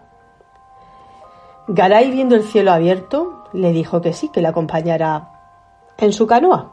Y Eusebio, sin sospechar nada, porque no lograba pescar nada, decidió subirse. Pero, como había un testigo, había un hombre que estaba viendo la escena y se estaba dando cuenta de que había algo raro, Garay se le acercó y le dijo si en aquella dirección iban bien para ir juntos al Polo Norte él y el pequeño. El hombre, tomándolo por un loco, se marchó y lo dejó allí, dejando allí también la única oportunidad para salvar al pequeño Eusebio, que ya se encontraba sin saberlo en las garras y en la canoa de este monstruo caníbal. Lo que le ocurrió, pues eh, ya nos podemos hacer una idea. Este hombre lo llevó a 15 kilómetros de Callastá, una zona conocida como Corrientes, Allí eh, lo violó, le disparó y lo descuartizó. Y por supuesto, ya sabemos que eh, se lo comió. Pero desconocía que la policía le pisaba los talones porque sospechaban que eh, Garay podía estar por aquella zona, aunque desconocían el lugar exacto donde él tenía su chabola, su chamizo. Sabían que por allí, más o menos, era su zona donde él tenía su morada pero como digo, era muy difícil encontrarla porque eh, aquella zona de islas era un lugar eh, muy remoto y casi casi inaccesible. Lo que pasó es que las autoridades le tendieron una trampa vistiéndose tres agentes de, de paisano con ropas harapientas, fingiendo que eran cazadores, eh, que estaban por allí perdidos y que estaban cansados y hambrientos. Caray llegó, como de costumbre, en su canoa aquel día, con su escopeta, sus perros, su séquito, y eh, los eh, supuestos indigentes le, dijeron si tenía algo para comer y Garay cayó en la trampa llevándolos a su chabola y indicándoles que allí había un pedazo de carne colgado en una rama que podían hacerla esa carne al fuego.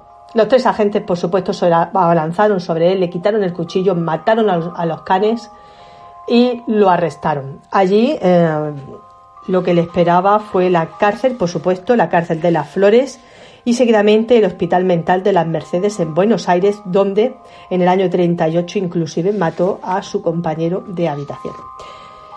Bueno, ¿qué pasa? Que cuando estuvo en ese internado mental, él confesó una cosa muy extraña, y era que no solamente era eh, un sádico monstruo, eh, caníbal, antropófago, sino que también estaba posiblemente poseído, porque él decía eh, que había dos presencias que se le aparecían continuamente. Una era el capitán, una presencia que le daba órdenes, unas órdenes eh, terroríficas, y el otro era una entidad que llamaba el horario. Y este, eh, bueno, pues también lo tenía como su sirviente y le indicaba, le daba órdenes que matara a Eusebio para salvarse él mismo y que después se lo comiera. Bueno, este hombre eh, no solo inspiró un documental, sino que también un libro maldito, una especie de bestseller, eh, del que no se conserva curiosamente ni un solo ejemplar. También se sabe que este hombre, eh, hay quien dice que en la actualidad eh, en Corrientes, en esa zona donde había matado a muchos de estos pequeños, eh, se aparecen una especie de, de luces que le llaman la luz del correntoso, que son una especie de esferas de luces blancas y rojas que se manifiestan, se aparecen precisamente en esa zona donde mató a los pequeños. Y hay quien incluso dice que se acerca a las lanchas, a las canoas, a las embarcaciones de los, de los pescadores eh, que faenan por allí, quizás como almas de estos eh, pequeños que andan buscando la luz después de estos traumáticos y horribles eventos.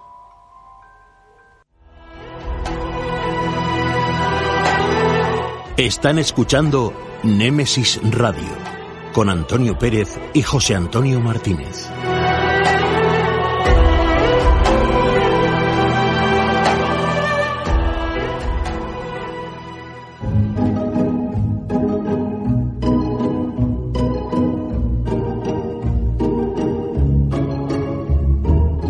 Tertulia. Un nuevo tema interesante nos llega a este debate.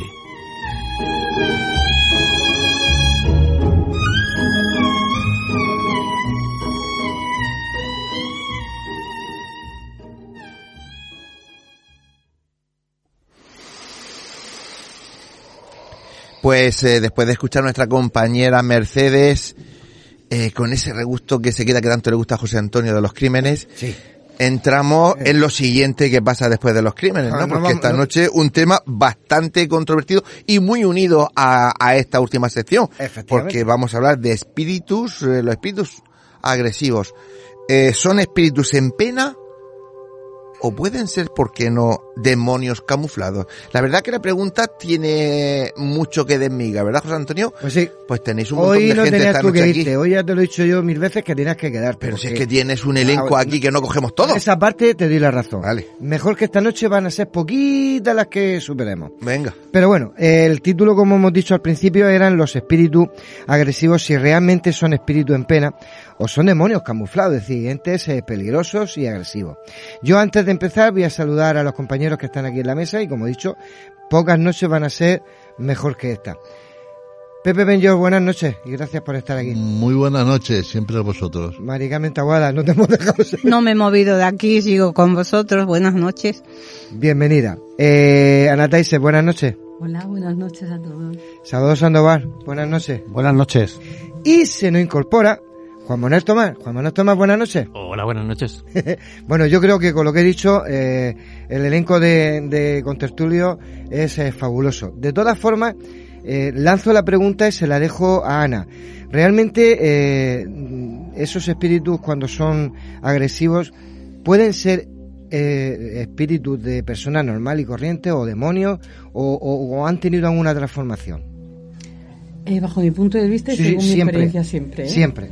Porque hay páginas y páginas eh, escritas acerca de la de demonología, pero para mí eh, personas, demonios y almas en pena son lo mismo. Solamente que ha habido una transformación tanto en vida como después de la vida. Almas en pena no tienen por qué ser agresivas, ni muchísimo menos. Muchas veces son gente que están sufriendo.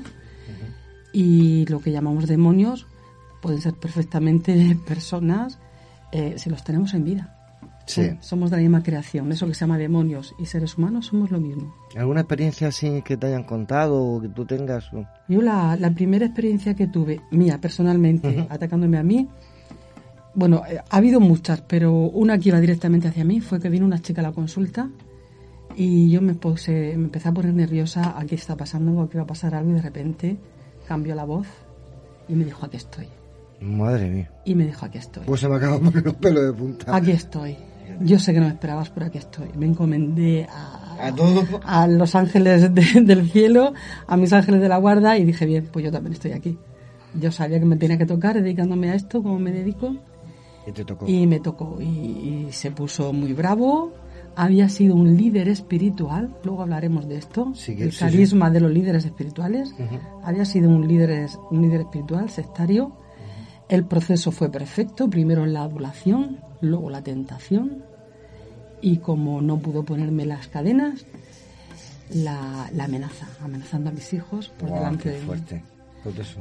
Luego, luego hablamos Luego de eso. hablamos, sí. Mari Carmen, ¿alguna experiencia? alguna O, antes de nada, si son, como dice...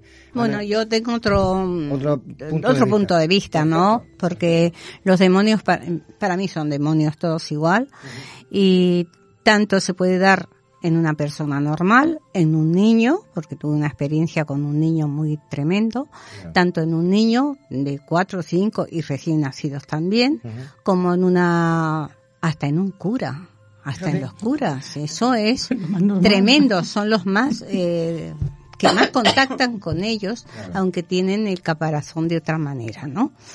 Entonces, yo he tenido varias experiencias que después las contaré.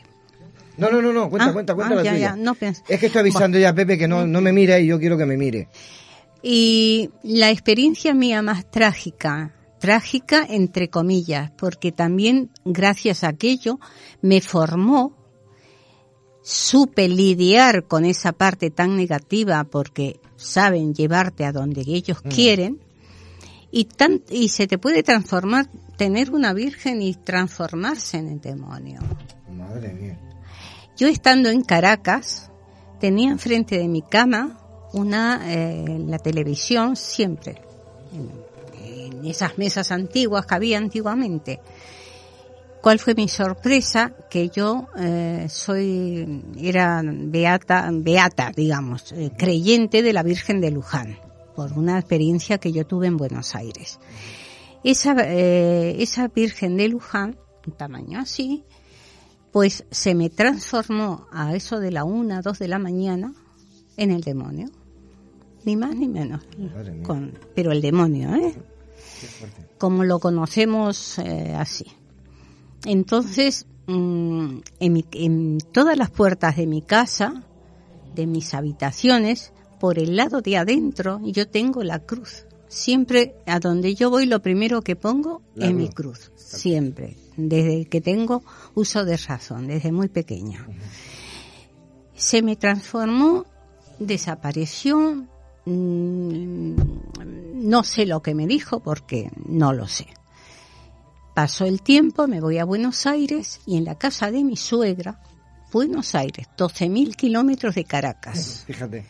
En la casa de mi suegra se me volvió a aparecer, en los pies de la cama, Madre en los mía. pies de la cama. Sin arte ni gloria también desapareció.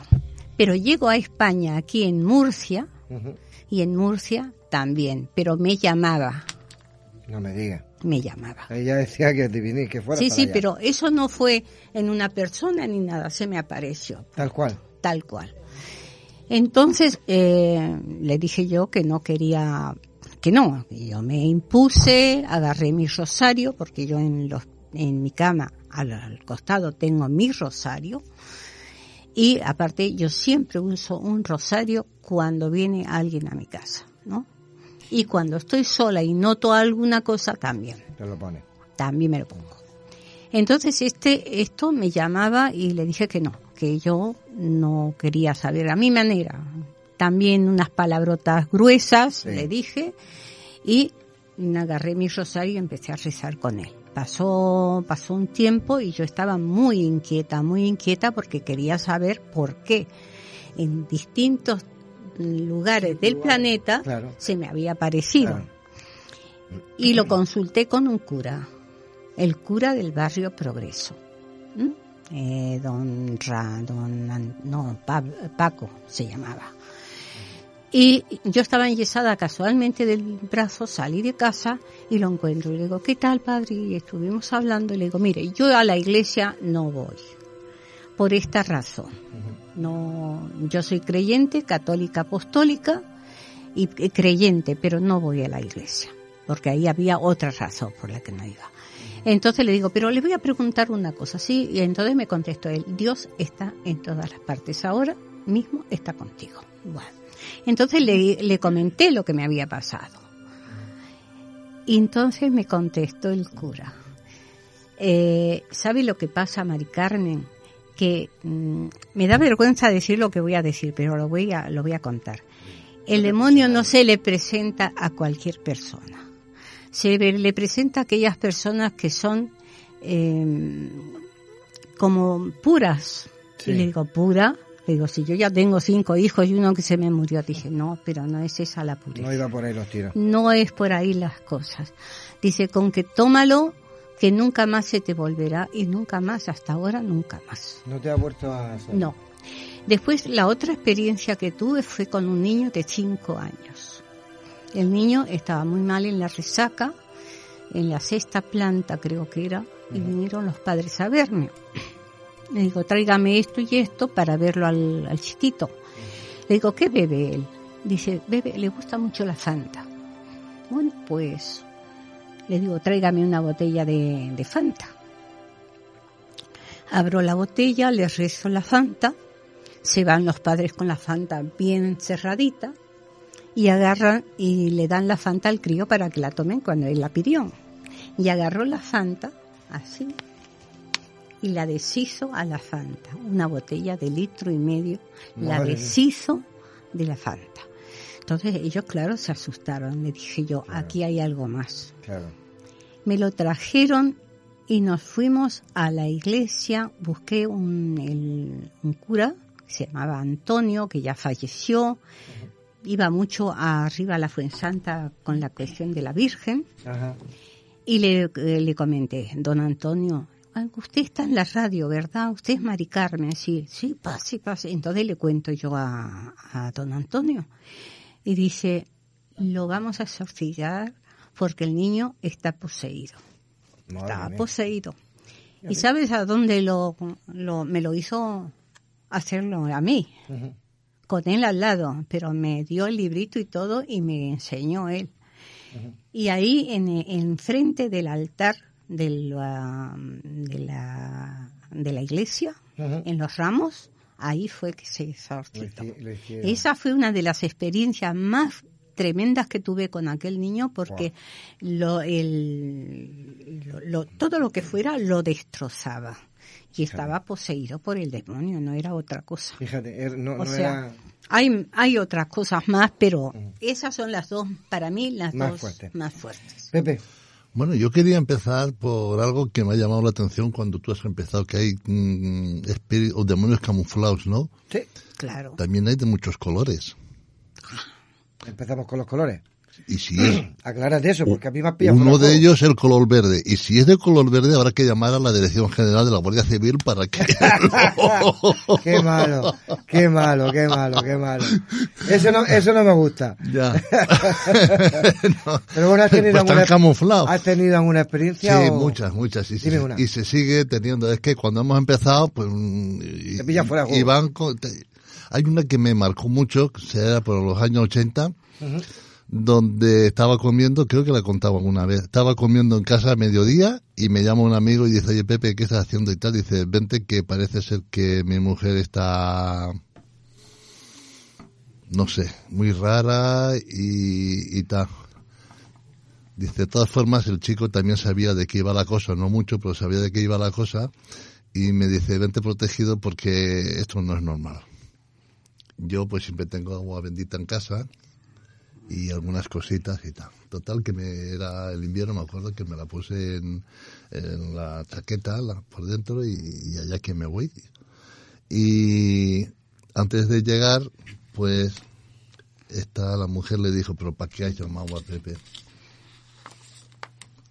Porque él, ella no me... Bueno, yo sí estuve hablando con, con, con Manolo y dice, es que a mí no me ha oído que yo, yo, yo te estaba llamando. Y dice, es igual. Traiga lo que traiga encima, al- conmigo no va a poder. O sea, yo de camino, allí, Sí. total, que llamo y dice, ya tienes aquí a tu amigo. Y total, que subí, nada más subir, pues yo vi los ojos, pero con unos ojos mm, mm, indescriptibles, indescriptibles. Yo no tenía miedo, ni sigo teniendo miedo, y reconozco que a mí me, me impactó muchísimo. Bueno, pues lo primero que fue fue estar delante de ella y le pregunté que qué tal, qué tal, cómo está, y, y bueno, pues la voz era un poquito, era su voz, pero un poquito como si estás resfriada o, o resfriado, no ronca y Está tal. ronco, sí. Y acto seguido empezó a reírse.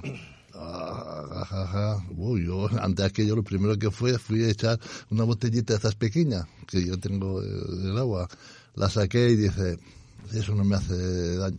Uf, pero es que ni, ni con los polveréperos, ni con manos, ni nada, sino así, como salía. Como por si salía era de la, de la botella el, el agua. ¿Habéis visto los saltos que daba? Claro, porque le Una quema- mujer tumbada en el sofá daba unos saltos que te puedo decir pues unos saltos pero impresionantes. En vista de aquello, su marido y yo pues nos echamos encima de ella a cogerla para que no se de, de. No podíamos. No podíamos con ella. Yo la verdad tengo que reconocer que se pasó muy mal, por no hacerlo muy largo, se pasó muy mal. Y la verdad, eh, después estuve una temporadita bastante marcado por aquello, porque yo nunca me había eh, eh, enfrentado a una cosa tan tan brutal. ¿sabes? Qué fuerte. Sí. Juan Pues Manuel. creo que estamos en una mesa donde hay personas que han tenido experiencias y creo que Salvador y yo no, no, no estamos en el lado del que no hay experiencia. Que no hay experiencia, pero con muchas preguntas y muchas Pues dudas. Claro, ahí vamos. Venga, va. Entonces, aquí estamos hablando todo el tiempo de posesión, ¿no? Los ejemplos que habéis contado son relativos a posesiones demoníacas o lo que el Sí, cine hemos nos... empezado muy fuerte, Sí, la hemos empezado, Hemos empezado. con la niña del exorcista bajando la escalera de, al revés. O subiendo. no Yo prefiero sabe. eso que después nos falta tiempo. Venga, va. Entonces, yo no sé si sabemos diferenciar si son espíritus en pena o, o demonios o lo que sea, pero para mí la pregunta es ¿por qué pasa esto con ciertas personas y con otras no? O si les pasa que no lo saben. Yo podría responder, sí. Venga, Pues responde y después Sí. ¿Por qué realmente no se sabe? Pero porque tú dices, bueno, yo he visto también ese tipo de comportamiento en niños y, y, por ejemplo, lo de las apariciones, la mayoría son apariciones enfundadas, demoni- esto que llamamos demonios, entre comillas, que están enfundados en disfraces de la Virgen. Se aparecen a personas inocentes que no saben expresarse, que no apenas tienen cultura porque son pequeños todavía. Pero mm, a, a mí la sensación que me da es que son espíritus ¿Mm? que bueno, que todavía no he iniciado ese camino que llamamos hacia la luz después de, de- o sea, en la nueva vida, después de, de fallecer. Y muchas veces son personas que están como muy, muy enfadados con la iglesia, con la doctrina, con, con Dios, con Jesucristo, con todo lo que tenga que ver con la iglesia. Entonces, de alguna manera, es una forma de decir, o sea, yo no te voy a poseer porque estoy haciendo una religión nueva y tú vas a ser un nuevo adepto, no. Yo voy a jugar a ver qué puedo hacer en contra de esta religión, que no es una filosofía ni un modo de vida, sino que es pues una, una religión que oprime igual que me oprimió a mí y ahora yo me vengo. La mayoría de los casos que yo me he encontrado y he podido comunicar con esa situación es la respuesta que me dan. Y a mí esa respuesta de momento me vale. Por eso te digo, porque hasta ahora con todo lo que yo me he encontrado que tiene que ver con un comportamiento demoníaco, eso que pues, estamos hablando de, de posesiones, porque luego los que están vivos pues también están poseídos de, de otras maneras también, muchas veces por los egos, ¿sabes? ¿Por qué entran en esos, en esos seres? Mm, podría darte muchas respuestas, pero yo no confío en una verdad, no en una sola verdad. Hay varias. Hay muchísimas. Hay eh, bueno, verdades, hay muchas realidades. Muchas verdades, realidades, verdades, a lo mejor ninguna. Pero sí. Mari Carmen. Bueno, yo por las experiencias que yo he tenido personal, ¿no? Las personas porque he atendido mm, bastantes, ¿no? Un caso muy especial fue uno de, de Elche, que había sido poseído.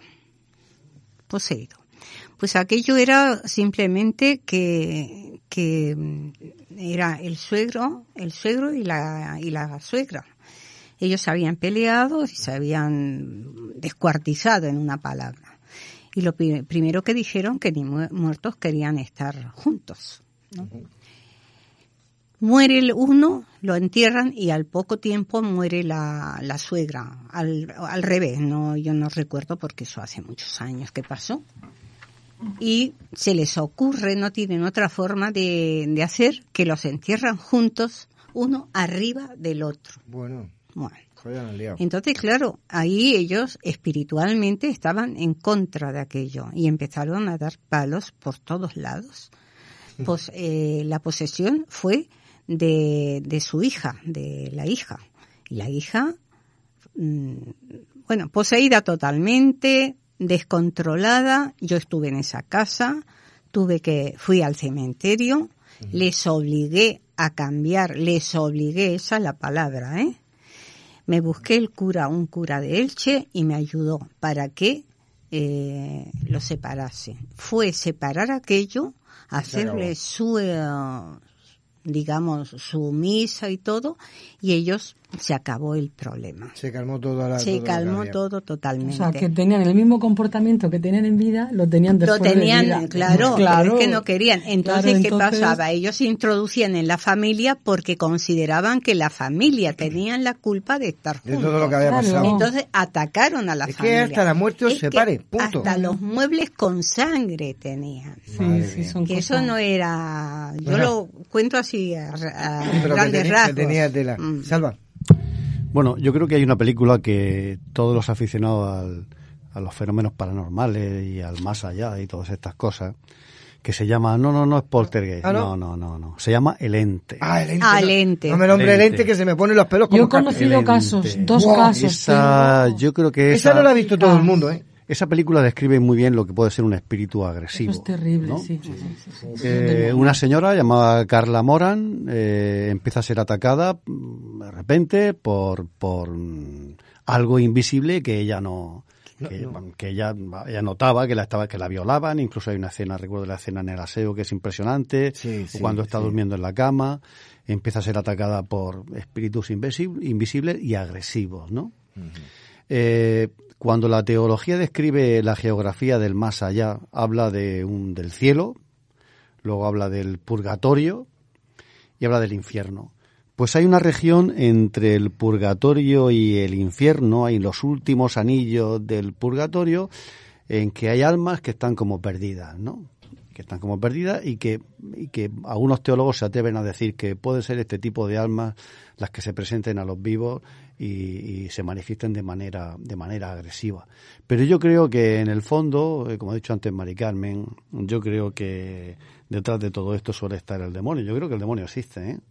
Si- cada si día crees en Dios, más- tienes que creer en el demonio. Estoy, no, ahí no, ahí no necesariamente hay quien cree en Dios, pero no cree en el demonio. Yo sí creo que, que el demonio existe, existe el demonio, existen los demonios y que todo, todo, todas esas manifestaciones agresivas que proceden del más allá, yo creo que son demonios camuflados.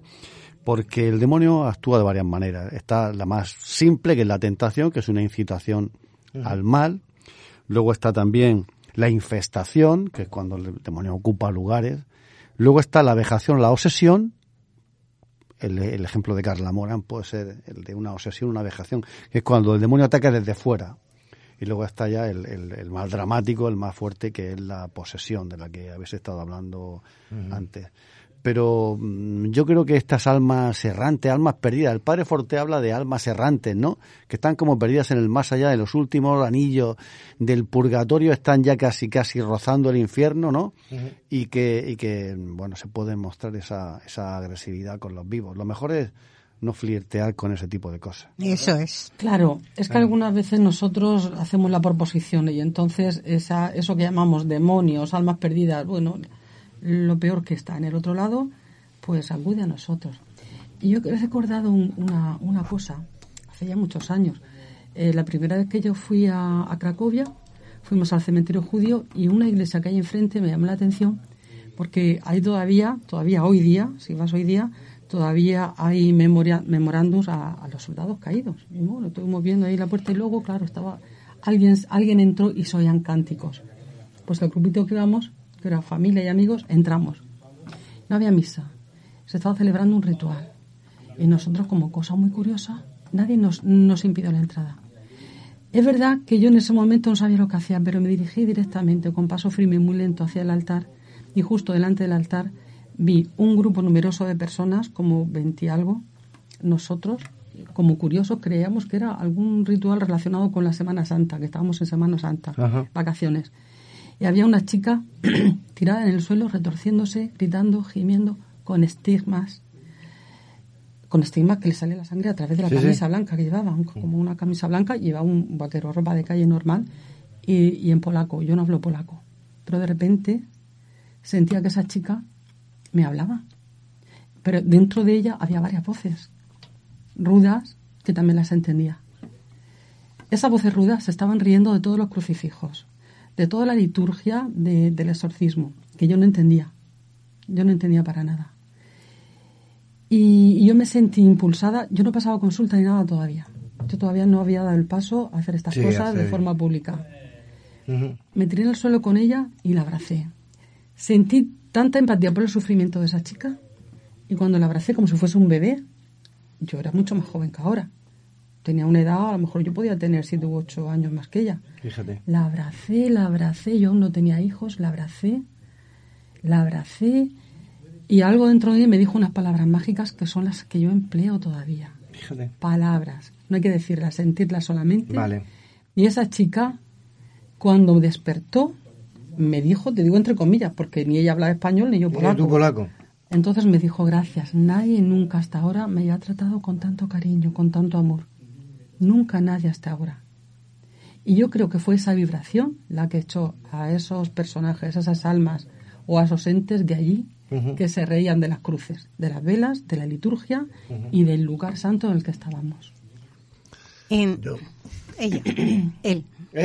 Yo creo que volviendo un poquito a la Y luego, volviendo un poquito a la teología de la que estamos hablando con los ángeles caídos, yo creo que hay una rivalidad y una revancha entre mm, Dios, el creador, y digamos los que fueron expulsados, el, el demonio, Lucifer.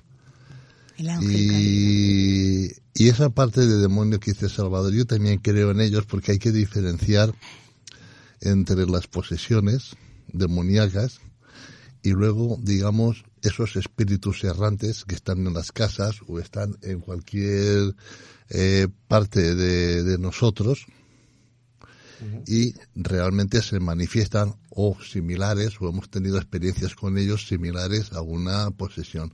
La verdadera posesión del demonio caído es, como tú bien has dicho también, o tú también es, no es ir contra la iglesia, sino contra el creador que los ha expulsado, o sea, la, la rabia, la envidia humana, pero entre ellos no, que tienen sobre que los han expulsado, que podían ser como ellos, Lucifer y compañía. Que ya dice la palabra luz y fer, ángel caído de la luz. Entonces, pues, eso es una forma de posesión que, mm, que hemos visto en las películas mucho. y que hemos tenido, pues, a lo mejor algún contacto. Y la otra cosa son estos, para mí, son esta gente pues que, que son que te están amargando la vida en la casa eh, y hasta incluso el cojo de nosotros muchas veces entra también en conexión eh, y, y- y- y te hacen ver y te hacen Claro. enredarte con ellos. Mari Carmen. Sí, sobre lo que dice Pepe, yo creo que hay una parte también en todo este problema, hay una parte mental de la persona. ¿eh? Mucho, Y- yo creo que hay y, mucho. y es lo máximo, y yo creo que es lo más que acentúa las posesiones y todo lo que sea malo. Porque tú basta que, eh, que a una persona, eh, porque no sé, ¿qué consulta tienes tú? ¿Igual que la mía o...? No sé cuál tienes tú, Mari Carmen. Yo soy... vi- Venga, acuérdate. Mi- sí me acuerdo, sí me acuerdo, lo que pasa que me cuesta decir. Dicen que soy vidente, medium y todo lo demás. Igual, ¿verdad? Vale. Eh, entonces, yo, eh, tú cuando agarras una una personas que trabajan igual que nosotras, que le dicen a una persona, mira, te han hecho un hechizo, te han hecho algo negro, yo no nombro magia negra, yo digo, No, yo tampoco menciono nada más. no, yo no creo en la magia negra, creo en las manipulaciones energéticas. Y entonces eh, esa persona sale de ahí loca perdida porque le han hecho algo y está muy mal y te viene a la consulta, resulta que no es nada hecho, simplemente, y en este caso yo creo que eh, juega mucho también la, la parte mental de la persona. La parte mental es fundamental. Sí, es fundamental. Sí, Es puede hablar. fundamental. La parte- Iba a hacer yo una pregunta, pero hablar, hablar. La- No quería entrar en esa parte porque, vamos, Es que claro, eso- la parte mental es amplísima. Claro. Es un luego, melón. claro, son patologías que están cruzadas con estos síntomas también. Y, y- y- y la patología mental lo que hace es que también es un detonante para abrir eso que llamamos puertas, que son las, Caminos, las- caminos los- energéticos. la- las grietas energéticas por las, que en- por las que entran también estos seres que están ahí expectantes a ver por dónde puedo encontrar yo. Es que muchas veces son seres que necesitan otra vez un cuerpo para manifestarse aquí en la vida terrenal. O sea, no, no aceptan la muerte y quedan ahí en esa especie de limbo que y yo, yo quiero volver, necesito una voz, necesito unas manos, necesito un cuerpo. Al ente, a los que están poseídos por el ente, muchas veces el de la película, es, es un Sí. cliché. Yo he conocido a tres mujeres, una de ellas eh, personalmente, otra que vino a la consulta y otra que me llamó por teléfono. Y son las tres variopintas y ninguna tenía una patología y, y delante de mí tampoco presentaban signos patológicos de enfermedad mental. Personas muy coherentes.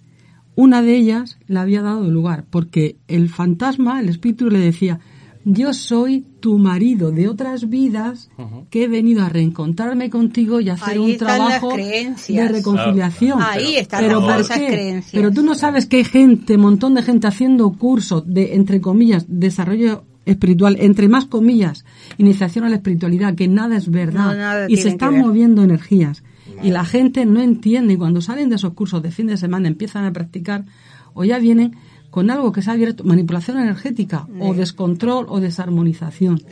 Y eso está ahí y, y viene como, como patología. y Y, viene a y nosotros. también abri- abriendo abriendo esas puertas, Puertas- esas puertas que llaman puertas claro, abriendo Tal y como claro, estamos planteando claro este sí. tema aquí, parece que si yo mañana tengo envidia de la gorra de Salvas porque tengo una posesión parcial demoníaca y tengo... No, no, No, no, no, no. no te es. Es que claro, claro, es que- No, es que cuidado, estamos, es que estamos de- llevando todo a que los orígenes son No, cuestiones eh, demoníacas. eso será tu ego, eso es responsabilidad No, no, porque está la, par- la parte eh, bipolar esquizofrénico, que eso es al 100% potente que muchas personas creen creen que es una posesión y no, es una enfermedad. Entonces ahí está ¿Cómo el problema. distinguimos? ¿Cómo Claro. distinguimos? Claro, Te- va- yo va- te lo vamos a poner un Es poco que de orden yo aquí. para atender a una persona así, primero pido un estudio completo psicológico.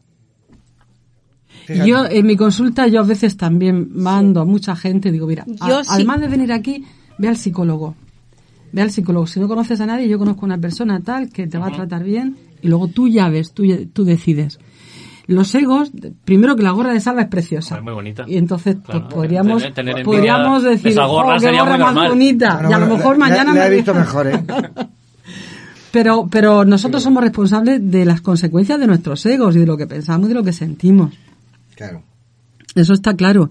Pero luego lo que ocurre es que a través de ciertas patologías, ¿qué está primero, la patología o eso que llamamos posesión o intuición? O... mm, Sí, sí. el venga. huevo o la gallina. Pero yo, yo- Claro. yo, yo quiero hacer una pregunta que lo ha hecho antes Juanma al principio y al final no, no la hemos, no la Ah. hemos respondido, pero A ver. sí, pero a mí, a mí me gusta. Y es, mm, mm, ¿por qué, por qué viene un espíritu a mí? ¿Por qué viene un espíritu a mí? ¿Por qué? Porque soy mala persona, porque estoy... No. No, eh, no, no, mala? no, no. Justamente al revés. A ver, ¿por qué? Viene porque eres, por empezar, una persona con unos altos valores, los que te van a escuchar y los que van a hacer caso. Y segundo, porque generalmente es una persona eh, a- a- dentro de esos altos valores, seguramente es una persona débil de espíritu que se deja atrapar. Vale. Esa es la co- Es lo que tú yo opinas. lo que yo opino, ¿no? Aparte de esos facto- factores hay otras cosas. La mente de la persona que a lo mejor está enferma, que ha tenido experiencias desde muy pequeño y lo ha llevado a esa a esa fa- a esa fase demoníaca que no es demoníaca, Ya. que es humana. Ya, ya. ¿eh? Es Yo estoy absolutamente en desacuerdo contigo. ya puede Totalmente. ser, no. Perfecto. Porque Cada uno tengo, tiene uno- un tengo muchísimos casos en que Y yo creo que las posesiones en adultos, en adultos tiene que ver mucho con las patologías, pero también tiene que ver mucho con los egos. Si tú eres una persona muy egoica, empiezas a, a, a tener eh, esos primas de tu personalidad que te, que nos indican a los demás. Me siento superior a los demás, quiero tener siempre la razón. Para el otro que está en el más allá, dice, jo, este cuerpo es el que yo necesito. Porque este es el que está alimentando lo que yo necesito. Entonces Espera. existe separación entre lo energético y lo emocional. que si existe están totalmente relacionados. Mira, yo te podría decir que ahora mismo hay un líder, entre comillas, entre muchas comillas, espiritual, muy cerca de nosotros, que empezó siendo, yo lo conocí, y yo participaba de su proyecto, un proyecto maravilloso, maravilloso. Pero esa persona empezó a desarrollar sus egos.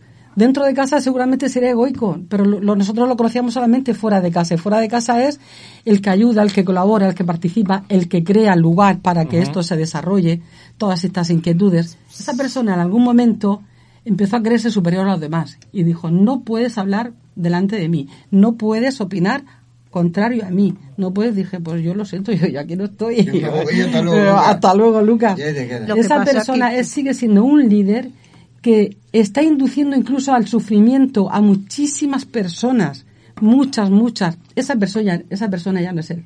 Ya no sé. Esa persona nos rige, es que además se cree que es Jesucristo, es que además Madre se cree vaya que es el. Mesías. Y lo dice. Ahí volviendo otra vez, y eh, está poseído. Volviendo otra vez al- al debate de los demonios y todo esto, eh, la, digamos que el- la Biblia, el gran libro de la Biblia, lo relata todo. Lo que pasa es que no, no es que no la hayamos leído, es que tampoco somos conscientes de lo que es realmente el cura o el sacerdote o el... Dice Jesús que que vienen gente vestida con lobos, con piel de cordero. Exacto. Pues todo lo que estamos hablando aquí, prácticamente yo lo identifico con los espíritus. Aparte de las personas, eso es aparte. Porque vienen camuflados. Y también dice que el demonio se disfraza de ángel de luz. Efectivamente. Sí, los, Sí, señor. los- Y los te guía- vienen disfrazados. Yo he tenido muchas y te guía ese y te guía por ese sendero de luz que te hace ver igual que las tentaciones que tuvo Jesús en el desierto para pero él fue más fuerte pero hay muchas personas que estáis hablando en la mente que son más débiles y no es que se posean sino son débiles de mente con una promesa de luz falsa o una promesa que es capaz el demonio de poder hacerte para que tú caigas y poder alimentarse. Es como si necesitasen la luz como una batería muy grande Para volver a enfrentarse a Dios. Lo que pasa es que eso no podemos aseverarlo así tan rotundamente, porque luego te queda el espacio de los niños. Todos hemos visto a niños en esas condiciones. Se te cae el alma al suelo. ¿Y cuando hablan? Yo he tenido aquí en mi rodilla sentado un niño pequeño que no andaba todavía No deja de ser un y ser hablaba, hablaba como hablaba, en unas lenguas que, que seguro, esto que llamamos lenguas muertas que ya no se utilizan, pero de corrido, de corrido, de corrido. De repente hace así como que se despierta y vuelve a ser el niño que ha sido siempre. Porque a lo mejor tiene que estar ese ser ahí Pero- dentro de esa familia o tiene que dar algún mensaje para que se haga eco la prensa, los vecinos o lo que sea y aprovechan a seres in- indefensos. El caso del que quer- queríais hablar antes, del póster gay. Vamos, que no es una persona mayor. El que capta es una niña pequeña delante de la televisión. Ya. O sea, Vamos a ver, veces las películas están son Pero una muy cosa- reales, Te digo ¿eh? que las películas tienen algo, algo Pero no es lo mismo, pero es que la niña de Poltergeist, perdón, no estaba poseída, veía. Yo tengo muchos niños, hay muchísimos niños que están viendo. Y a mí pues me llaman, Siempre, me llaman por ven, teléfono, así ven. que Pero cuando viene, yo cuando hemos eh, he hecho la pregunta de cuando, ¿por qué vienen a mí o por qué me se, se meten en una persona o hay, hay tipos de de, de, de espíritu. O sea, hay, hay, Mm. ¿cómo sé yo eh, el que me viene a mí si es un poltergeist, si es una sombra simplemente, si es un espíritu que quiere hablar conmigo o, o por ejemplo, eh, la casa está encantada y he entrado o es un demonio? ¿Cómo lo sé yo? Porque es difícil. Es decir, Eh, es- vosotros tenéis No, una ventaja. no Maricarmen me los ve, eh, Ana los ve, pero no yo no los veo. Bueno, ¿me, me entendéis lo que Sí. quiero decir? O sea, ¿qué síntomas tengo yo que saber? Decir, bueno, esto es una sombra, o esto es un espíritu, o, o oigo nada más que ruido. ¿Cómo lo diferencio? Pero si te tortura con, porque está, si está en tu casa o en tu vida y te está torturando porque tú ves sombra, porque tú oyes ruido, es alguien que no tiene que estar allí. Es alguien que, como lo ha explicado antes Maricarmen, todos que estaban enterrados y estaban diciendo, Claro, no, es así. desenterrarme y ponerme junto. ¿Por qué? Porque es persona que no ha aceptado el tránsito hacia la otra vida. Y todavía están aquí, oye, que yo no quiero estar con esto. Oye, que yo no quería vender la tierra. Es que, pero que son los casos que mayormente nos, nos cuentan a veces. Oye, oigo mayoría. ruido, Fíjate, oigo que- sombra, ve- o sea, veo sombra, oigo ruido. Fíjate Está en desacuerdo con lo que se ha hecho con sus propiedades, con su persona. Eso es mm, Fíjate- básicamente. Fíjate que hay una cosa que para el ser que se va, yo mm, a mí yo no me gusta darme de importancia. Por empezar, Salvador y todos me conocéis que no he sido una persona de darme importancia, de que yo tal, no, yo no soy así. Pero sí yo he tenido unas pequeñas experiencias pequeñísimas, porque hay personas que te- han tenido muchas más. Y mm, la verdad que si tú eh, ayudas al ser que se va, al ser que se va, que sea tío, que sea padre, que sea madre, que sea, tienes que proteger a ese ser, ayudar que se vaya con todo el amor y el cariño del mundo para que estas cosas no ocurran. Porque entonces esa trayectoria, esa, ese, ese paso de esta vida a la otra, que es otra vida distinta, pero es, es vida también, ahí tenemos el problema que de alguna manera mm, se van descontentos y después vuelven Y se quedan. y se quedan porque no se van. Claro. No te olvides que el que se va y se, se va sin ayuda, sin cariño, sin nada, no se va. Te hará la vida imposible. Entonces a eso no se le puede llamar posesión diabólica ni espíritu diabólico. eso a eso. no es, ese es un espíritu. Claro. Ese es, es realmente el espíritu. Lo otro es otra cosa. Haciendo referencia a, a bueno, Salva. No, no, no. no. Haciendo referencia antes a los colores, que un poquito de humor, bueno, eh, pues realmente eh, la mayoría de religiones mm, utilizan mucho los colores para que, digamos, la, los espíritus no, no, Los mismos curas cuando hacen misas de, de duelo o hacen Mm. No, una no, misa, no. sí, sí, sí. Eh, los- los col- le- el atuendo que se ponen van Pero es acorde. cada, cada día es un color diferente. pero van acorde, eso ya me lo- Pero espérate que eso es diferente. Pero es diferente lo que está diciendo Sí, sí, José. es diferente. Da- daros cuenta que por qué los curas o digamos van de negro. El negro no luce, no brilla. La gente, los, la mayoría de la gente que muere cuando va al cura pues a, la extremación o va, eh, digamos ya pues a echar el agua bendita para taparlo y tal, el, el cura tiene una luz personal muy fuerte porque está continuamente con, no como comunicación, sino que la oración, el culto y tal, pues es un, pero si fuese vestido de una persona normal y corriente sería doble motivo para el difunto o el ente el que ha salido ya, ¡boom! ir hacia él. Entonces va de negro. Por eso para evitar. Por eso los curos van de negro siempre. Y luego, si hablamos de los colores que tú has dicho, depende del día de la semana y del motivo de la celebración, pues hay Ahí diversidad de colores. Pero ahí ya no entra, digamos, los difuntos y ahí no entra, pues, alegría. creencias, son creencias. Nos teníamos que, que, que tendríamos que ir para atrás, para atrás, para atrás, a ver en qué momento empezaron a ir vestidos de negro los curas y por qué el entorno social. ¿Qué pasaba con los tejidos? ¿Cómo se teñían? Y qué era lo más fácil. Y qué era lo menos sucio. Donde, menos se donde más se disimulan las, las manchas. Yo puedo decir que hay otras filosofías orientales en que nos aconseja, sobre todo, sobre todo, no ponerte de negro nunca, porque el negro también atrae a esos espíritus de baja vibración. Entonces, yo estoy convencida que ese color negro es creencia. ¿Por qué? Porque cuando empiezas a leer, a consultar, a vivir otras experiencias, otras personas, otras culturas, sabes que en esa cultura todos nacemos y todos nos morimos, pero las creencias, las creencias son muy importantes. Yo creo que los curas empiezan ya a vestir de oscuro porque el pueblo, por su sabiduría ancestral, por, por experiencias o por contactos, también utilizaba eh, colores apagados. O sea, la iglesia no es consciente de todo, de muchas cosas, pero también se adapta también a ritos. Hereda ritos. Eh, hereda, eh, eh, Evidentemente, pero lo eh, que dice Ana tiene mucho sentido. O sea, este debate en, en India tendría, tendría totalmente otras Totalmente. connotaciones y otros sentidos.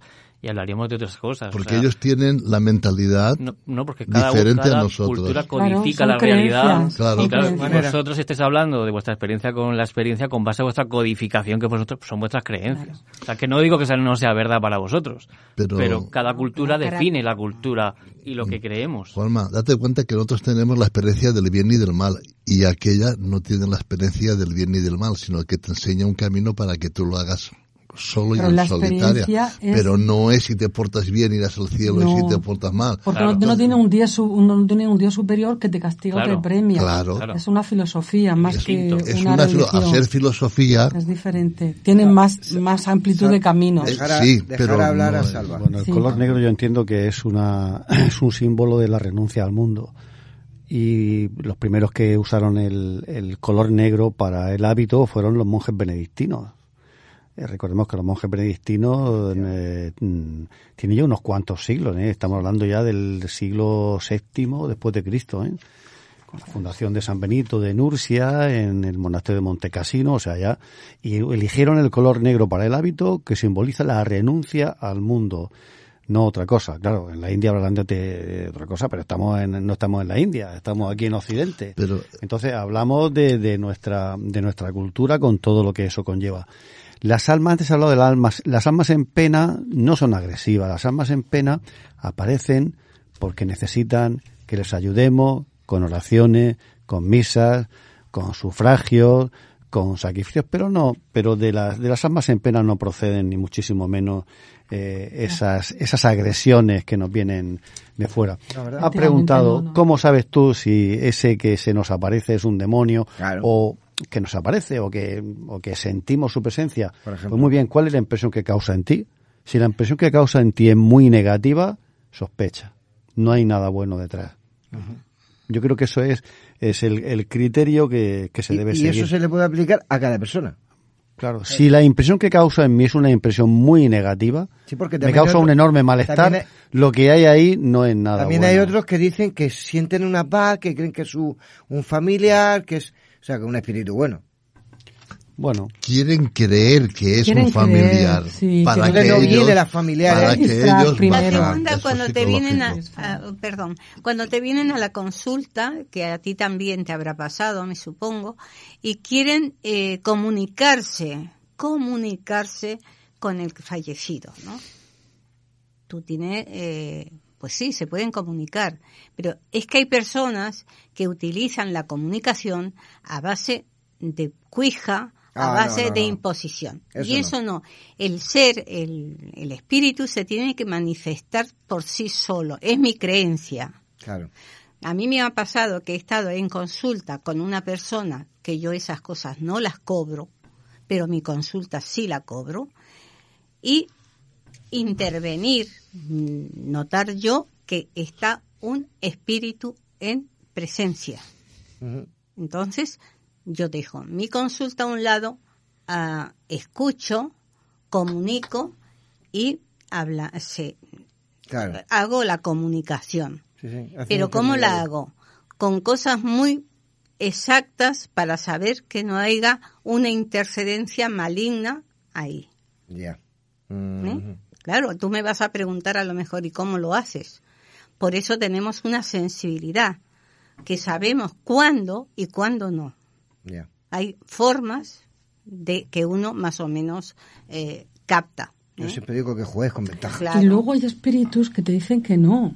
Recientemente hay unas personas que, han- que me han llamado por teléfono a través tuyo y, y entonces querían saber cómo estaba la madre, pero claro, ya, bueno, pues han sabido por teléfono, ¿eh? No, no Sí, hace sí. falta que vengan, sabes tú que yo trabajo Sí, por por teléfono. teléfono, yo lo sé.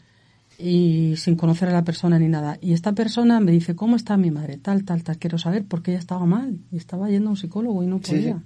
Digo, no, no, lo que te ha- fue a una medium, le dijo que su madre estaba en pena. Fue a la otra y le dijo que su madre en pena. Y encima Sí, que pero eso ella... es para sacarle esto. Pero y encima que ella tenía la ya culpa, porque como la echaba de menos, no la dejaba pasar a la otra vida. Claro. Digo, mira, yo veo a tu madre, a ver si esto, tu madre es así, así, así, así, dice, sí, esa es mi madre.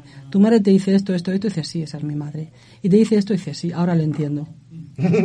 y luego ya me pregunta por la abuela y por el abuelo. Y digo, vamos a ver, la abuela es así, así, así, sí, esa es mi abuela. Y el abuelo me dice, A mí dejadme en paz, no quiero saber nada, dice ese mi abuelo. Cuando le preguntabas algo de la abuela decía Claro. esas palabras. Pues ya está, pero está bien, digo, no pregunten más si te han dicho. Si no quieren saber nada de no, ti, claro. no todos. O sea, que están ahí, se prestan a la comunicación, pero no, Pero no todos. todos Nos van a intervenir. faltado un- una parte, unos espíritus. Pues no diga eso que eh, Antonio nos ha dejado mucho tiempo hoy para el debate. No, yo solamente un minuto. Ah, vale. Son aquellos de la muerte repentina o aquellos, Ah, claro, claro. o aquellos Claro. que están muy arraigados a la casa, mueren, no van para allá, se quedan y son los cachondos que encienden la luz, encienden la televisión. Generan disturbios. de sí. generar disturbios porque se ven impotentes Sí, eh, sí, tal y, y, y- y eso es un, también una parte de, de- de- de los espíritus y demonios buenos Sí, pero eso es una, Arrima, par- arri- arrímate, es una parte, es una parte la que dices tú que se van y quedan incómodos, quedan en la casa, pues, penetran, pero porque realmente han estado cómodos y a lo mejor lo que queda adentro de la casa no quieren que estén y les hacen la vida imposible para que se vaya. O de lo contrario, que esa gente que está o que va a heredar o lo que sea, que se atengan a lo que ellos querían en la casa. Un cuadro que saque una persona que ellos que estaban eh, con ese cuadro que eran de ellos, de, sí, de sí sus padres o de un hijo o de una comunión, pues cuántas veces no ha pasado, que a ti te habrá pasado, Ana, también, que han tenido que llevarse ese cuadro y ponerlo para no tener problemas con eso. Es verdad. Pero así muchísimos. Una vez que tú sabes lo que ha pasado y manipulas eso para que eso vaya a su sitio, ha desaparecido ese ser de esa casa. No tiene por qué estar más ahí, porque está a gusto, está contento. Es como cuando tú vendes un, una- un pedacito de terreno o un perro, quieres que la persona que se lo lleve lo cuide, lo quiera. Pues en este caso creo yo que es así. A también. veces con- compras una antigüedad y se viene a tu casa. el- Vamos. Vosotros Con un- conocéis en mi yo, casa. yo tuve la experiencia con un, con un espejo tremendo. Sí, Eso sí. fue tremendo. A mí me pasó con cosas que No. compraba mi padre en los rastros y me lo llevaba a mi estudio y al final tuve que decirle, padre, quédate con el candelabro que no quiero. Sí, generan Salva, ¿no quería sí. hablar? No, yo es que como, ha, ha dicho Pepe, ha hablado de demonios buenos. No, no hay ningún demonio. Demonios buenos. hay demonios hay. ¿Hay buenos demonios buenos, Pepe? sí No, sí no. No sé yo, ¿eh? No sé yo. Eso es que hay una contradicción en los Yo soy términos. un Demonio bueno son dos palabras que no pueden ir juntas. ¿Verdad que sí? No pueden ir juntas. Demonio bueno no. Son dos palabras que no cuadran, que no. Sí que se repelen. Pero Que no. también habría que calmar un poco el ritmo, ¿no? Y decirle a la audiencia que no, no tengan miedo. No, nunca. Eh, Que hay- normalmente hay nos- solución. Hay solución para todo. Normalmente Bien. no, no te no te escudes en crucifijos y en velas y esto porque es, a eso a los demonios esto no les sirve de nada. Lo que le importa es tú, o sea, que tú seas una persona virtuosa, muy alegre, Alegre muy sobre contenta, todo, y muy de alegre, todo. muy alegre, muy contenta. La risa de ti mismo y el sentido del humor por encima de todo eleva la vibración mucho yo, más, mucho más yo. que un cuadro de la Virgen, que las misas. Pero, por favor, el que sea creyente, y que, que por favor, no, yo no Pepe, que siempre en el contra. último. yo el último una persona triste tiene una vibración muy baja esos son los principales eh, digamos Son los imanes, los principales imanes, los imanes. que los atraen Claro. cuando uno se ríe tiene la vibración está Sí. muy alta o sea es una vibración muy Ahí, alta ahí- muy espesa Esta noche te voy a dar la razón. ¿Qué- ¿Y qué es lo que ocurre? Que ellos no, no. pueden entrar. allí no, Ana. Ah, pero el bocadillo lo pagas tú. Sí, ah, claro, hombre. Muy importante. Dame la razón. La alegría, la pasión y el Sí. sentido del humor es Sí, sí, importantísimo. sobre todo, sí. Yo ahí, ahí estoy con, ahí estoy con vosotros porque siempre he dicho que, que la energía sí existe, la negativa y la positiva, y si es posible que esa energía negativa o positiva sea la que ellos andan esos pasos para llegar a, la, a las personas de a pie, a los que Sí, estamos sí, aquí. sí. Entonces, creo que si eres una persona alegre o que piensas que todo puede, tiene solución, que mm, poca, poca influencia pueden hacer un espíritu en, en ti. Daros cuenta persona- que, la- que la- perdón, daros No, no, cuenta no, que no, las personas alegres tienen menos problemas que las que están Es tristes. verdad, es verdad, es verdad. Las que van con el alegres, careto largo, pero todos con un son comportamiento problemas. un poco. Y pulgas. Y pulgas. Bueno, pues eh, mm, si hubiéramos tenido una hora y media más, una hora y media más que tenemos. Sí. Pero a Antonio le gusta pinchar la musiquita para decir, vámonos que hasta aquí hemos llegado. Hombre, yo creo que esta noche no os podéis quejar, ¿eh? Sí, hombre, que sí, que no me quejo. Habéis tenido broma. un montón de tiempo. No hay tiempo para más. Hay que dar las gracias a Pepe Benjo, a Ana Teise, Sabado Sandoval, Mari Carmen Taboada, Juan Manuel Tomás, José Antonio. ¿Me dejo a alguien? Sí, a David, que se ha quedado con ganas de hablar. Así que... Es un demonio, un demonio rojo. Demonio rojo. El demonio rojo soy yo. Dale que nos vamos. Pues recuerden lo que siempre digo, que después de oír a todos y cada uno de los contertulios, pues son ustedes los que tienen que sacar, como siempre digo, sus propias conclusiones. Y bueno, toda la información del programa la podéis seguir por nuestro Facebook, Nemesis Radio. Tenemos nuestro Twitter, arroba Nemesis Radio 1, tenemos un email, nemesisradiomurcia gmail.com y un canal de YouTube, Nemesis Radio. En todas nuestras vías de contacto podéis dejarnos vuestros mensajes con cualquier cosa que queráis contarnos.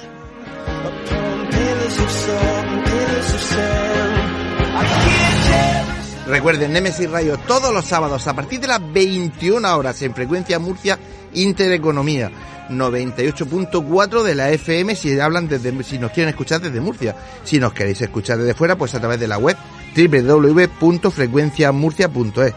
También nos podéis escuchar en redifusión las madrugadas del domingo al lunes a partir de la 1.30 de esa madrugada y los viernes a partir de la 1. Bueno, y también informaros que esta temporada nos podéis escuchar todos los domingos a partir de las 21 horas en Solo Éxito FM en la 107.2 si estáis en el interior de Murcia tipo Cieza y alrededores. Si no, por internet a través de la web www.soloexitosfm.com y bueno, y en nuestros podcasts cada vez que queráis. Y como no hay que perder las buenas costumbres, si este viaje para los demás para allá que para acá, no olvidéis que nuestras voces viajan ya por el universo.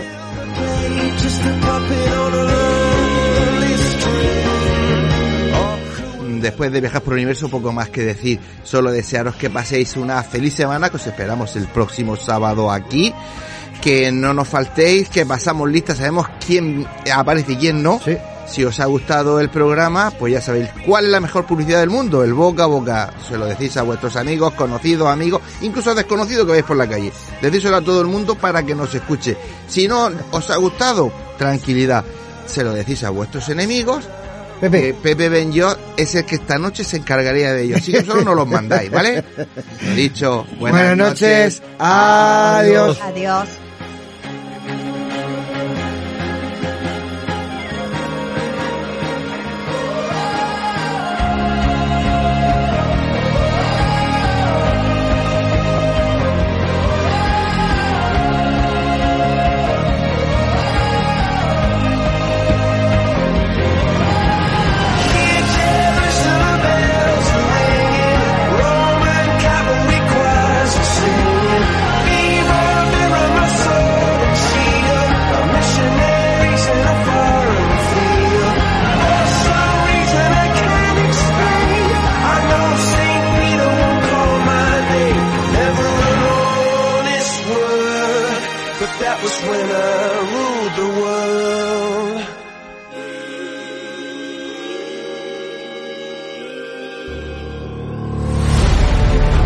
¿Estamos solos en el universo?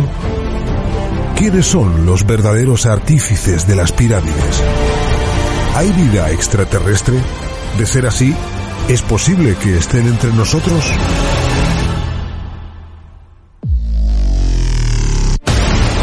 Psicofonías. Ouija. ¿Nos hablan los muertos? Némesis Radio. Viajando a lo desconocido. Sobrepasando el horizonte de las conciencias. Programa escrito, dirigido y presentado por Antonio Pérez y José Antonio Martínez.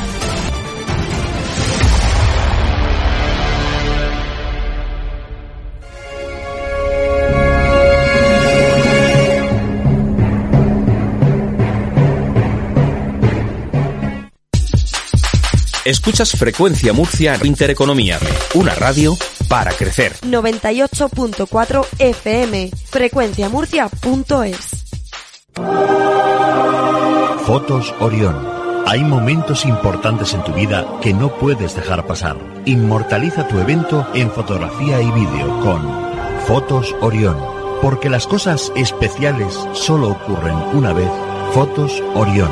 Profesionalidad y confianza. Calle La Gloria, número 32. Frente a Antiguo Tornel. La Alberca, Murcia. Teléfono 868 94 30 13. Atraviesa por tu cuenta y riesgo la puerta cerrada que te lleva hacia un mundo oculto. ¿Quieres que investiguemos tu caso? Contacta con nosotros a través de nuestras vías de comunicación. Facebook, GOIS, Grupo Operativo de Investigación Sobrenatural. Canal de YouTube, GOIS Investigación. Deja tu visita y suscríbete. Para más información, escribe nuestro correo goisinvestigación.gmail.com ¿A qué esperas? Adéntrate.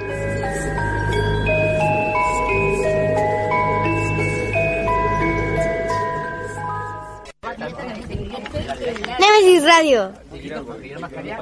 Nemesis Radio. Nemesis Radio. Nemesis Radio. Nemesis Radio. Nemesis Radio.